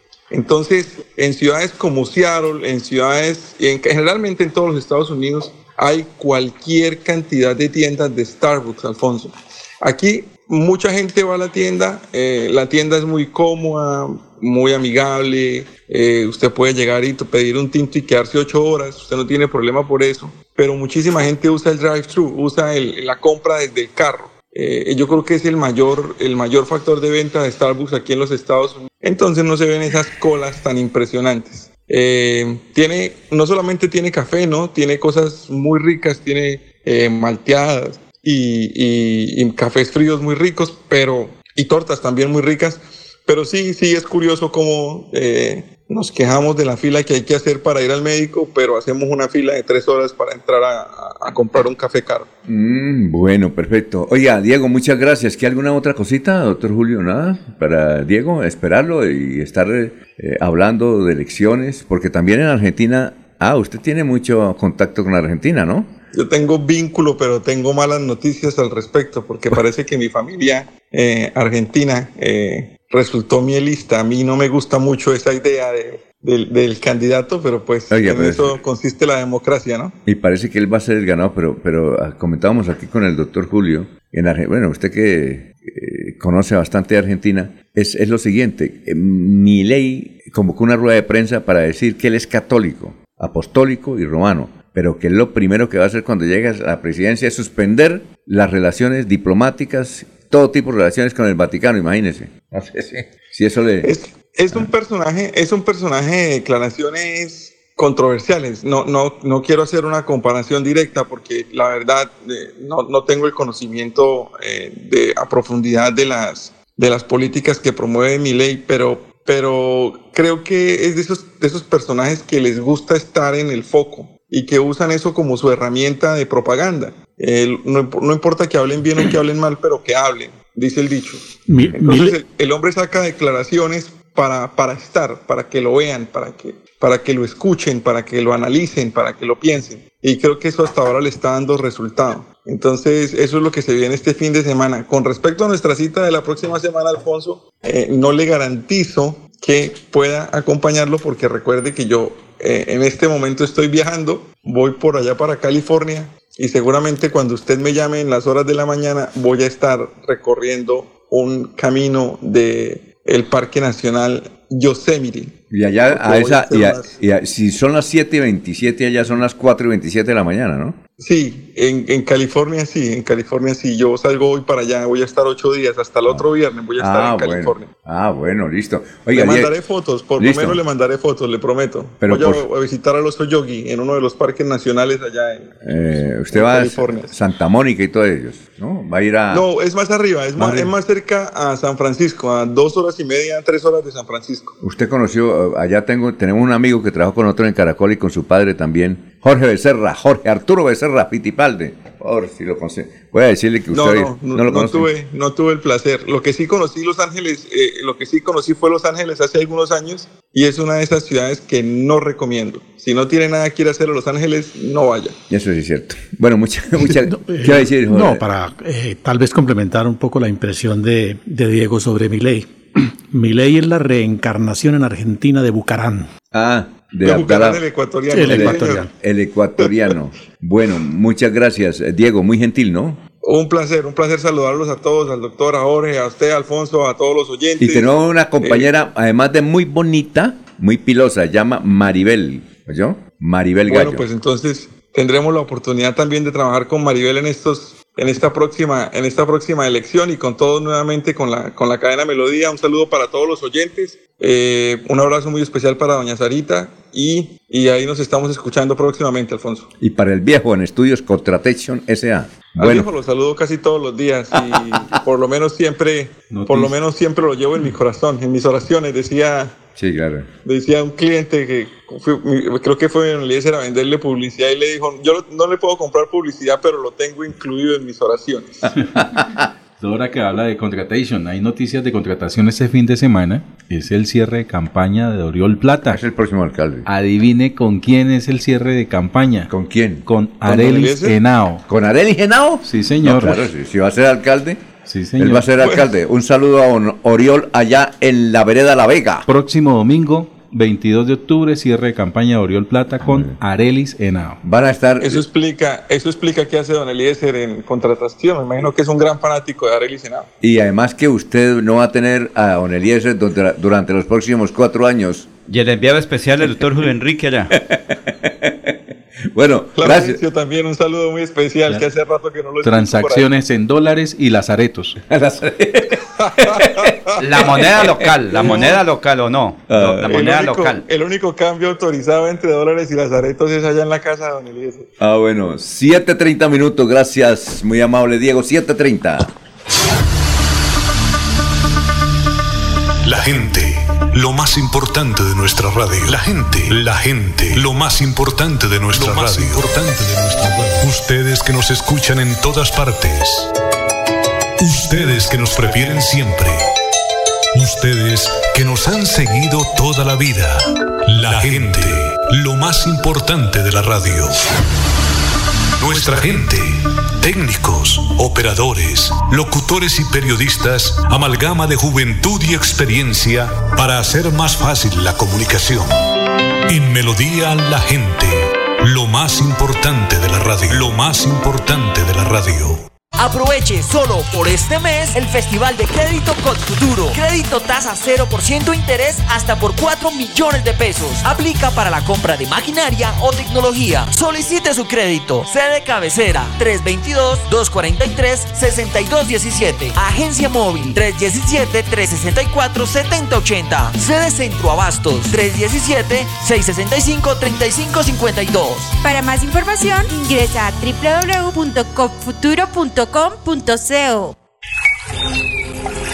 Tierra Capital, produciendo y conservando el territorio yariguí. Una solución basada en la naturaleza para aprovechar y conservar la tierra, dar valor agregado a los cultivos, adaptarnos a los efectos del cambio climático y mejorar la vida de los pobladores. Un convenio con Z Cooperador y la CAS Santander. Más cerca, mejor conectados ambientalmente. El próximo 29 de octubre elegiremos el gobernador de Santander, su gobernador. Hemos presentado un programa de gobierno no populista que se puede cumplir. Recuerden que es el indio y no la flecha. Es el gobernador, no la gobernación. Soy Juvenal Díaz, el general Juvenal. Es tiempo de elegir bien.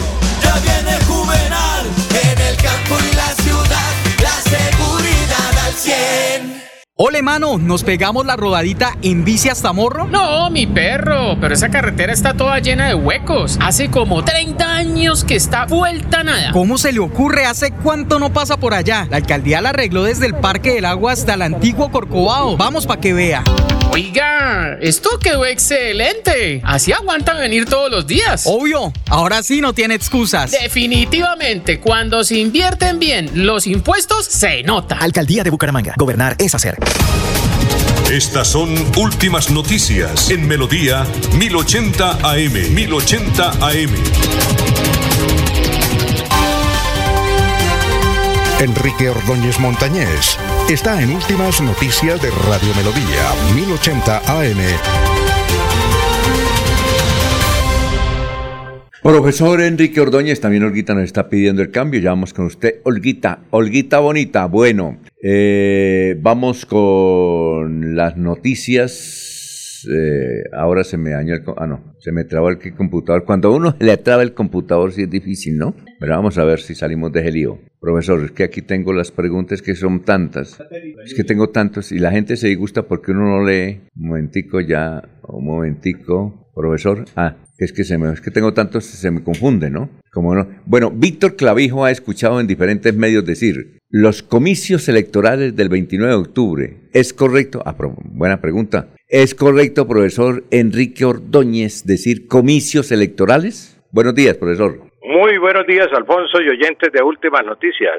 Don Víctor, sí, eh, hemos escuchado en los medios de comunicación y eso por eh, cada vez que hay periodos eh, de elecciones, escuchamos lo mismo. Los comicios electorales del 29 de octubre, los comicios electorales, los comicios y dele con los comicios electorales. La sola palabra comicios, Alfonso, ya indica un proceso electoral. Si yo digo comicios electorales, estoy incluyendo en una redundancia. Es una palabra muy antigua que la utilizaban los romanos. Los antiguos romanos utilizaban esa palabra, no solamente para cuando había elecciones eh, a cargos públicos, sino también cuando se hacían elecciones para negocios y todas otras cosas. Entonces ellos empezaban, eh, empleaban el término comicios. Entonces es comicios solamente. No hay que decir los comicios electorales del 29 de octubre, no, los comicios del 29 de octubre.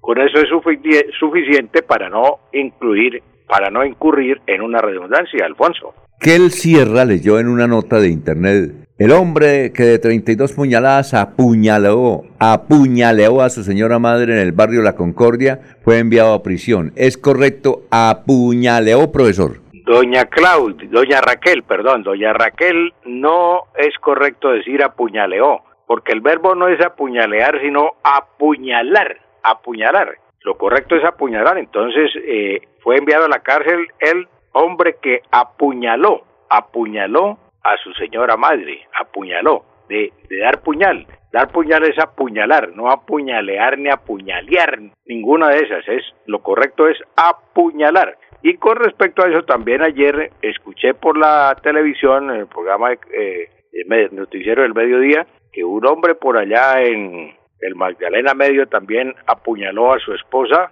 mm, de 32 también 32 puñaladas. Apuñaló, no es apuñalear, sino apuñalar, dar puñal, apuñalar. Eso es lo correcto, doña Raquel. Profesor, muchas gracias. Éxitos. Gracias a usted, Alfonso, y a todos los oyentes. Un feliz fin de semana. Son las 7.36 minutos. Vamos con Olguita, que ya está ahí. Vamos a darle cambio a Olguita. Eh, vamos a en un, en instante a leer los innumerables eh, oyentes. Aquí hay uno que, Maribel, para que eh, tenga preparada la respuesta. Luisingo Olar, Luisingo Olarte nos escucha en Vélez. Quiere saber cuál es el verdadero técnico del Bucaramanga. En un instante. Bueno, Olguita, ¿cómo está? Tenga usted muy buenos días. Muy buenos días, Alfonso. Muchas gracias. El saludo también para los compañeros de la mesa de trabajo y todos los oyentes de Últimas Noticias de Melodía. En el marco del Día Internacional contra el Cáncer de Mama, celebrado ayer, la Secretaría de Salud de Santander dio a conocer a través de una sala situacional que en lo corrido de 2023 se han confirmado 303 casos de cáncer de mama. Entre tanto, para la directora ejecutiva de la Liga Santanderiana contra el Cáncer, Rosalba Díaz Ardila, indicó que los hombres también deben acudir a un control mensual y anual. El cáncer de mama impacta a las mujeres en el 99% y al hombre en el 1%. Es decir, que en la conferencia que nos dio el doctor Camilo Rojas hablaba de la detección y de la identificación de un CA de mama que se hizo hace más o menos 15 días en un hombre. Significa que los hombres también deben acudir a, esa, a ese control mensual y anual y hacer la detección temprana del cáncer y especialmente que se enteren que efectivamente también en los hombres pues hay este riesgo y que efectivamente es el 1%. Se recomienda que mujeres a partir de los 40 años se realicen examen clínico anual y a partir de los 50 hasta 69 años se deben practicar la mamografía bilateral cada dos años. Continúen con más en últimas noticias de Melodía. Un feliz fin de semana para todos. Soel Caballero está en Últimas Noticias de Radio Melodía 1080 AM. Buenos días, Alfonso, para usted, para los compañeros, igualmente para todos los oyentes. Una avioneta que despegó en la mañana de ayer del aeropuerto Yariguí de Barranca Bermeja con destino al municipio de Puerto Berrío, Antioquia, se accidentó en la finca El Zarzal de Barranca Bermeja. En la avioneta siniestrada viajaba una persona, el piloto, de nombre Tomás Arango Correa, quien portaba un carnet de la Academia CNB Volar SAS en condición de alumno piloto con membresía del aeropuerto Olaya Herrera de Medellín. Las autoridades investigan las causas del accidente que, repito, dejó como saldo una persona fallecida. Noticia con la Camaresa del Distrito. Continúen compañeros en estudios en últimas noticias de Melodía 1080 AM.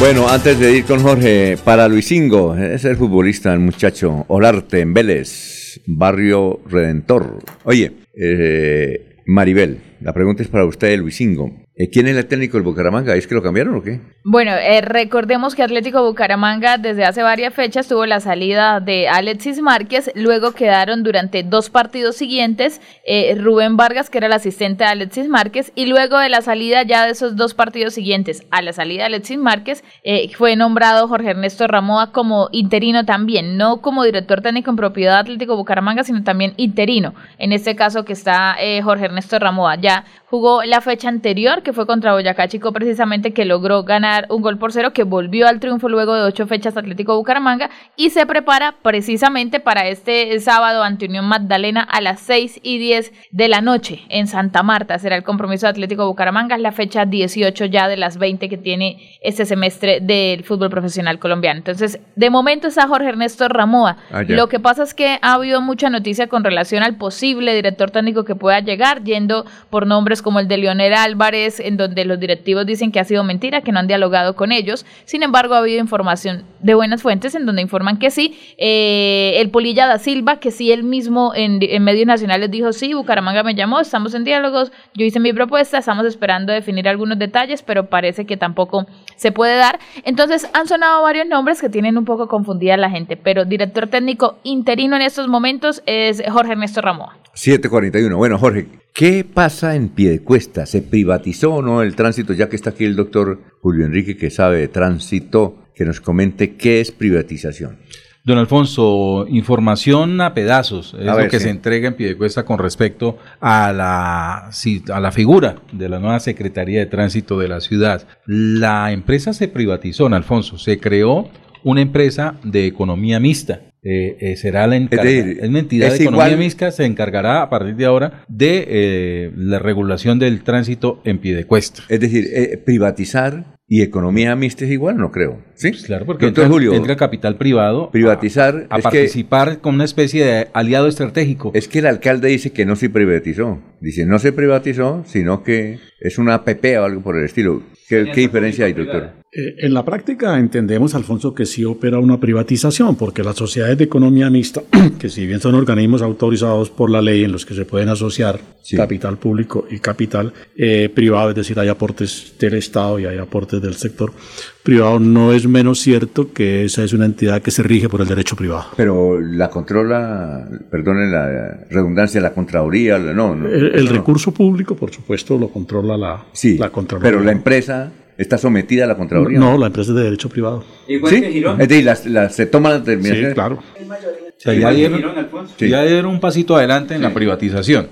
Adicional a eso, en Alfonso, el municipio de Antepiedecuesta le va a entregar a la nueva firma, al nuevo aliado estratégico, un lote, un predio de la administración del municipio, para que comience allí la operatividad de la nueva eh, eh, APP o la Ajá. nueva eh, empresa Sí, de economía mixta. La empresa, el aliado estratégico, no tengo el nombre en este momento, está en los documentos que se derivaron del acuerdo de Umpalá, allá está el nombre, eh, eh, la empresa, el nuevo, el nuevo aliado estratégico de- del municipio de Piedecuesta para la operatividad, operatividad del tránsito, eh, tiene eh, como re- residencia o como domicilio una casa particular en el barrio Diamante 2 de Bucaramanga. De Bucaramanga. Sí, señor.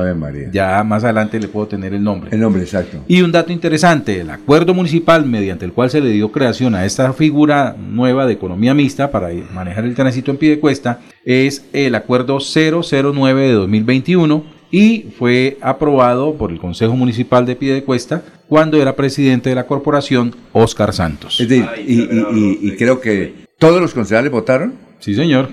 Hay dos, hay dos que no votaron. eh, no. Jorge Navas y otro. eh, a ver, Eliana, aquí está con otro, Eliana, que es de pie de cuesta. Eh, Eliana, ¿cómo está? Hola, muy buen día, ¿cómo está? Muy buen día en la mesa de noticias, gracias por la invitación. Con frío, ¿Cómo- pero cómo- bien. ¿Cómo es de not- ha, ha habido noticia un poco negativa de pie de cuesta en el día de hoy, no? Sí, el tema de tránsito ha sido un tema bastante fuerte porque nosotros los pidecuestanos pensamos que somos dueños de nuestros recursos, Sí. de lo que tenemos, de lo que nos pertenece, lo que se deriva de los impuestos, pero sí fue una gran noticia, es una privatización, efectivamente. Yo, ¿así? pues atendiendo hace un momento a la explicación que, que recibimos acá de, del- del jurídico eh, experto en el tema, Sí. eh, pues nos confirma lo que todos pensamos. Efectivamente es una privatización porque tiene el 51% del manejo del capital. Ah, es el Cuando- 51. el 51. Cuando ya se maneja el 51%, pues ya los derechos Sí, se, claro. se derivan Sí, a un privado porque cuida sus intereses. Sí, Alfonso, y se rige por el derecho privado, es decir, el derecho comercial. Sí. Sí, y se rige por las normas en general del derecho civil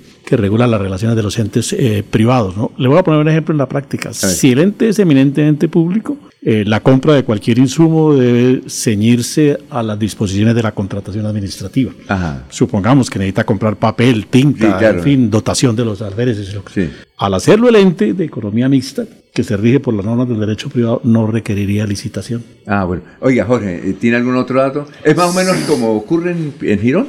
Es decir, eh, ¿más o menos? Sí, señor. Es igual, ¿no? Va a ser igual. Sí. Y de un dato adicional, eh, el único que no votó a favor de ese acuerdo 009 de 2021 fue Jorge Navas. De resto, los 16 demás concejales de Piedecuesta votaron a favor del proyecto. Oiga, pero bueno, eh, eh, hay, hay una, hay unas versiones que uno dice si es irresponsable decirlo aquí o no, pero lo que se ventilaba era que a cada concejal le habían dado su billete para que aprobara. eso no. Es decir, que eso es lo que... Decirlo ahí, dirán, es mucho irresponsable. Irresponsable es el periodista que está diciendo eso. Pero el comentario general, aún de exalcaldes de Piedecuesta, de importantes dirigentes eh, empresariales de Piedecuesta, es que a cada concejal le dieron su billete. Eso es. Comprobarlo, no sé si eso es irresponsable de parte mía, pero la mayoría de personas en Piedecuesta manejan eso. No sé, Eliana, usted ha ha escuchado al respecto. Bueno, eh, yo parto del principio que se supone que ellos tienen una función de control político y una función de cuidar los intereses de todos los pidecuestanos. Si ellos votan a favor de la privatización de algo que le corresponde a los pidecuestanos por derecho propio, pues ya empezamos a pensar que algo pasó ahí. Si hubo intereses económicos no lo sabemos, no podemos conocer la información, pero sí parto del principio de que incumplieron una de sus funciones, que es cuidar lo que le Mire, pertenece a los pidecuestanos. Y yo les he invitado a los concejales de Piedecuesta para que vengan a defenderse aquí no han querido. En serio. No, no han querido. Yo he querido. eh, eh, es decir, que venga. Lamentablemente nos, eh, estuvo aquí Oscar Santos y no le hicimos esa pregunta. ¿Sí? Pero a los, eh, a los concejales de Piedecuesta, ve- vengan y defiendan el proyecto. No han querido venir. Alfonso, ayer, tar- Ah, ayer sí. después de que nos separamos ah, por cabecera, tuve unas noticias, por ejemplo. No, separamos no, se quedó. ¿eh? Usted se ingresó a su apartamento y yo seguí por la calle, por la calle, valga el término. No, es que compartimos el, el carro. No, no, no, no, no. Tras de que no Eso, eso es bullying, eso es bullying, Laurencio. No, mire, Alfonso, lo que se dice es que eh, para Pidecuesta van a construir un gran centro para tránsito. Y lo que se está proyectando es hacerle competencia o buscar lo que en este momento está ocurriendo con el norte de Santander. No, Girón. No, no, no, no, no, no. no. ¿Girón? Norte de Santander que está dando descuentos. No, por en eso. los patios. Lo que hace Girón. No, Girón, no. por- porque es que, que todas las motos están en Girón. Bueno, sí, pero es porque que- pueden dar las oportunidades. Sí, señor, Pero es que Porque un privado toma la decisión. Sí, claro, un privado toma la Es que decisión. en los patios de norte de Santander usted le descuentan casi todo. Lo que están buscando es que el municipio de Piedecuesta con esta nueva dirección o con este proyecto o con este acuerdo construyan un gran centro, obviamente con dinero Eso, de lo los mismo, de, lo mismo de Girón. Bueno, sí. Laurencio, digamos Girón porque lo conocemos. Además, Bueno, una cosa, doctor. Sí, un ¿Dinero de los Laurencio. privados? Sí, eh, eh, una un cosa. gran centro construido con dineros privados Sí. en un lote del municipio. De seis mil millones. No, y, y, además, y además una cosa, doctor Julio. La segunda dirección de tránsito de Colombia es la de Girón. Es una mina de producir plata. Una mina. Pero para un privado. No, pero, pero es una... Es decir, Es increíble eso. Y eso es lo que van a hacer en Piedecuesta. Es una mina. Sí. Por eso son las Sí, inversiones. Excelente que se No, hubiese pues. hecho para el municipio, ¿no? Que se, se hiciera ese mismo modelo de trabajo, ese mismo modelo de empresa, ¿por qué no puede funcionar para ¿Por el qué Estado? los concejales no han venido aquí o a, o a- a otro medio de comunicación a explicar que, porque esa es la pregunta que les digo a ellos. Lo único claro porque que a ellos los acusan, y inclusive me pueden denunciar a mí por calumnia, a ellos los acusan de que recibieron millones y millones por aprobar ese, ese, ese proyecto. Ahí lo único claro es que Jorge Armando Navas Granados fue la única persona que se interpuso y está dentro del acuerdo 009 y Oye, está en el invitemos, a, acta. invitemos al doctor Navas para... No, pero, ahorita vez. no. Vamos a llamarlo. Bueno, No, llame. para decirle que venga. Ve, que siga Está en por los la- buses, la están creo los que buses en este buses, momento. ¿cierto? Están Están los buses. haciendo campaña. Este No, que venga 22. y haga las denuncias porque él sí tiene datos para denunciar. Bueno, vamos a Eh, llamar a, Jorge, y al entiendo doctor Jorge, que- Jorge Navas. Eh, do- do- doctora Eliana, que es el número qué? 13, Fuerza de la Paz. Fuerza la Paz. Fuerza la Paz. Esa es la de Roy, ¿no? Sí, señor. Porque entiendo que van a hacer una marcha contra eso, ¿cierto? Es una marcha, lo que sucede es que eh, a veces nosotros nos quedamos callados y quietos ante lo que pasa, ante las situaciones. Eh, no sé si se puede llamar marcha, pero es como, ¿Una protesta? como- no, es de pronto sentar un precedente y alzar la voz y decir que no estamos de acuerdo. Porque usted escuchó al alcalde denunciando Sí, de que están tergiversando. escuché la denuncia y pues yo pienso que Él habla con quién ahí, el alcalde habla con quién. ¿Lo conoce? ¿Conoce la persona al que hace? pues yo pienso que la mayoría de piedecuestanos conocen esa voz. ¿Cómo conocen se la llama? voz, conocen la persona. ¿Qué ha escuchado usted? Lo conocen por un alias y saben quiénes son y, ¿Y cómo es el alias? No recuerdo. Todos los piedecuestanos lo conocen por un alias y saben, saben quién changa, es. changa. Changa, charanga. Ese es cha- pues es conocido allá. En los municipios se Conocido. le dice... Y que le dan Un 30 mil y que al, al que, al que organiza le dan 500 mil y a cada persona que vaya 30 mil. ¿Sí o no? Eso es lo que dijo el alcalde. Sí, pero bueno, o sea, tal vez eso no es muy así, porque eh, él también lo dice en el audio, hay derecho también a que las personas levanten la voz y, y Sí, pero- indiquen que no están de acuerdo.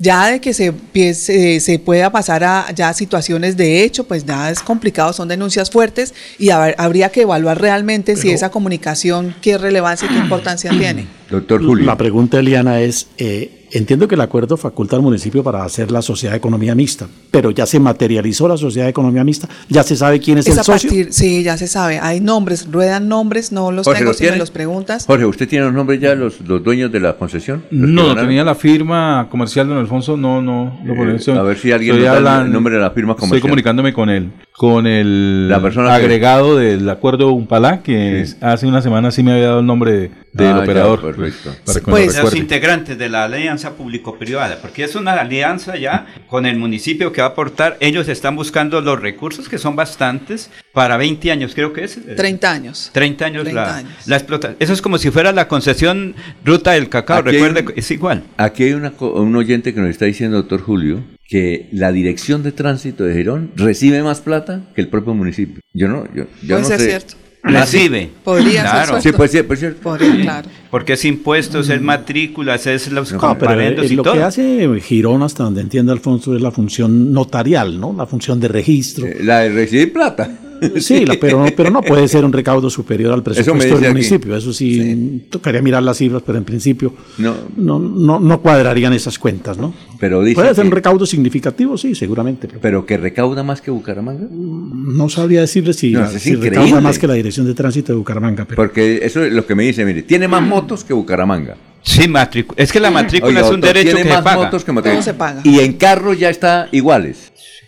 Y dice, es que aquí está el, no doy el nombre, pero es una persona, no es Gustavo Pinilla, para que no sepan, Ah, sí, sí. es otro, Sí. que nos dice eso, que, re- que el A tránsito ver, de pero Girón- es que eh, le entendí en principio que el oyente decía que la dirección recaudaba más que el municipio de que el Girón. municipio y que, re- y Mm, que, Eso sí tendríamos que y que recauda más que la dirección de Bucaramanga. Probablemente puede tener más matrículas, ¿no? Ah, ya. Eso, En- eso- En matrícula sí tiene mayor recaudo la Dirección de Tránsito de Girón que la de Bucaramanga. Bueno, y si usted es concejala, ¿qué va a hacer con eso? Ya, ya está hecho el negocio. Está hecho. El torcido, ¿qué Está va a hacer hecho. usted? Eh, nosotros lo hemos planteado con nuestro próximo alcalde, Jorge Armando Navas Granados, donde ha mirado con lupa este acuerdo. Hay que revisarlo. Él dice que hay que revisarlo ¿Se puede una vez en enero. Es para ver de qué forma se puede Revisarlo el contratista, le gustaría que lo revisaran porque ahí gana mejor. de qué forma se podría sopesar y, y si se puede reversar. No, ¿Quién no, sabe si suspender? Pero No. por lo menos disminuir las, la- el impacto económico, sobre No, todo para el municipio en cuanto al, mu- al lote que se cede. Usted piensa que... Se eh, suspenda y se... un porque es que tiene unos a derechos adquiridos ya. yo no, yo, un momentico, yo, Ecooro se ganó aquí 700 mil millones de pesos aquí en Bucaramanga. Sí. Este contratista debe estar contento que lo revisen. Gana en los tribunales. Para adicionar. Claro. ¿Sí o no, Sí, es Julio? un tema, es bastante delicado y es lo que nosotros queremos com- comentarle o contarle a los piedecuestanos eh, sin el ánimo de, de- de- de- de mirar quiénes son los culpables, sino mirar efectivamente qué es lo que dice el convenio, cómo es ese contrato, cómo es esa alianza APP y verificarlo. Bueno, la de irnos. Jorge, la, ¿tiene la irnos? Sí, don Alfonso, la emergencia que a esta hora se presenta en el municipio de Puerto Wilches, donde luego de casi cinco horas de lluvia ha cedido la muralla que protege al puerto de eh, las aguas del río Magdalena. El alcalde Jairo Toquica Aguilar eh, hace un llamado a esta hora a los cuerpos de socorro y al gobierno nacional para prestar atención a esta nueva afectación que se da allí en su municipio. Ha cedido la muralla en algunos sectores del casco urbano de Puerto Wilches que protege del río Magdalena. La de Maribel. Hablábamos del inicio de la fecha 18 de la Liga Betplay. Hoy, precisamente, hablando de juegos, Envigado recibe a Deportivo Cali a las 4 de la tarde y Jaguares recibe a Deportivo Pasto a las 6 y 10. Recordemos que Atlético Bucaramanga juega mañana con Unión Magdalena en Santa Marta, 6 y 10 de la noche. La irnos, doctor Julio. Alfonso falleció hace algunas horas eh, Sor Juana Carvajal, una ilustre religiosa oriunda del municipio de San Andrés, trabajó muchísimos años, toda su vida, al servicio de la comunidad de las dominicas terciarias, sobre todo en, los- en el convento del municipio del Socorro. Toda una vida dedicada a la- al servicio de los, de los eh, huérfanos y de los asilos en general. Es tía, entre otras, muchos sobrinos, tía, entre otras, eh, entre otros sobrinos del general eh, Omar Sepúlveda Carvajal. La de irnos, Eliana. ¿L qué? L13. No, no, no, no, no. La Fuerza de la Paz número 13, Eliana Ah, Díaz, para 13. este próximo 29 de octubre. La Fuerza de la Paz número 13. Yo soy dominica, ¿no? Dominica a Nuestra Señora de Nazaret. Valga la aclaración. Bueno, muchas gracias. Mañana, perdón, maña- sí, no, mañana. Ah, no, el lunes, el lunes. Faltó la mía, El lunes que- a las 5 de la mañana. Ah, ¿Cuál era la, irnos? Alfonso, la- la- el ejército de la policía está garantizando el cierre de campañas que hoy, mañana y el domingo es en los Adiós. 87 municipios. Adiós. Últimas noticias los despierta bien informados de lunes a viernes. En todas las áreas de la información regional, un periodista de Últimas Noticias registra la información en Radio Melodía 1080 AM y en melodíaenlínea.com. Director Alfonso Pineda Chaparro.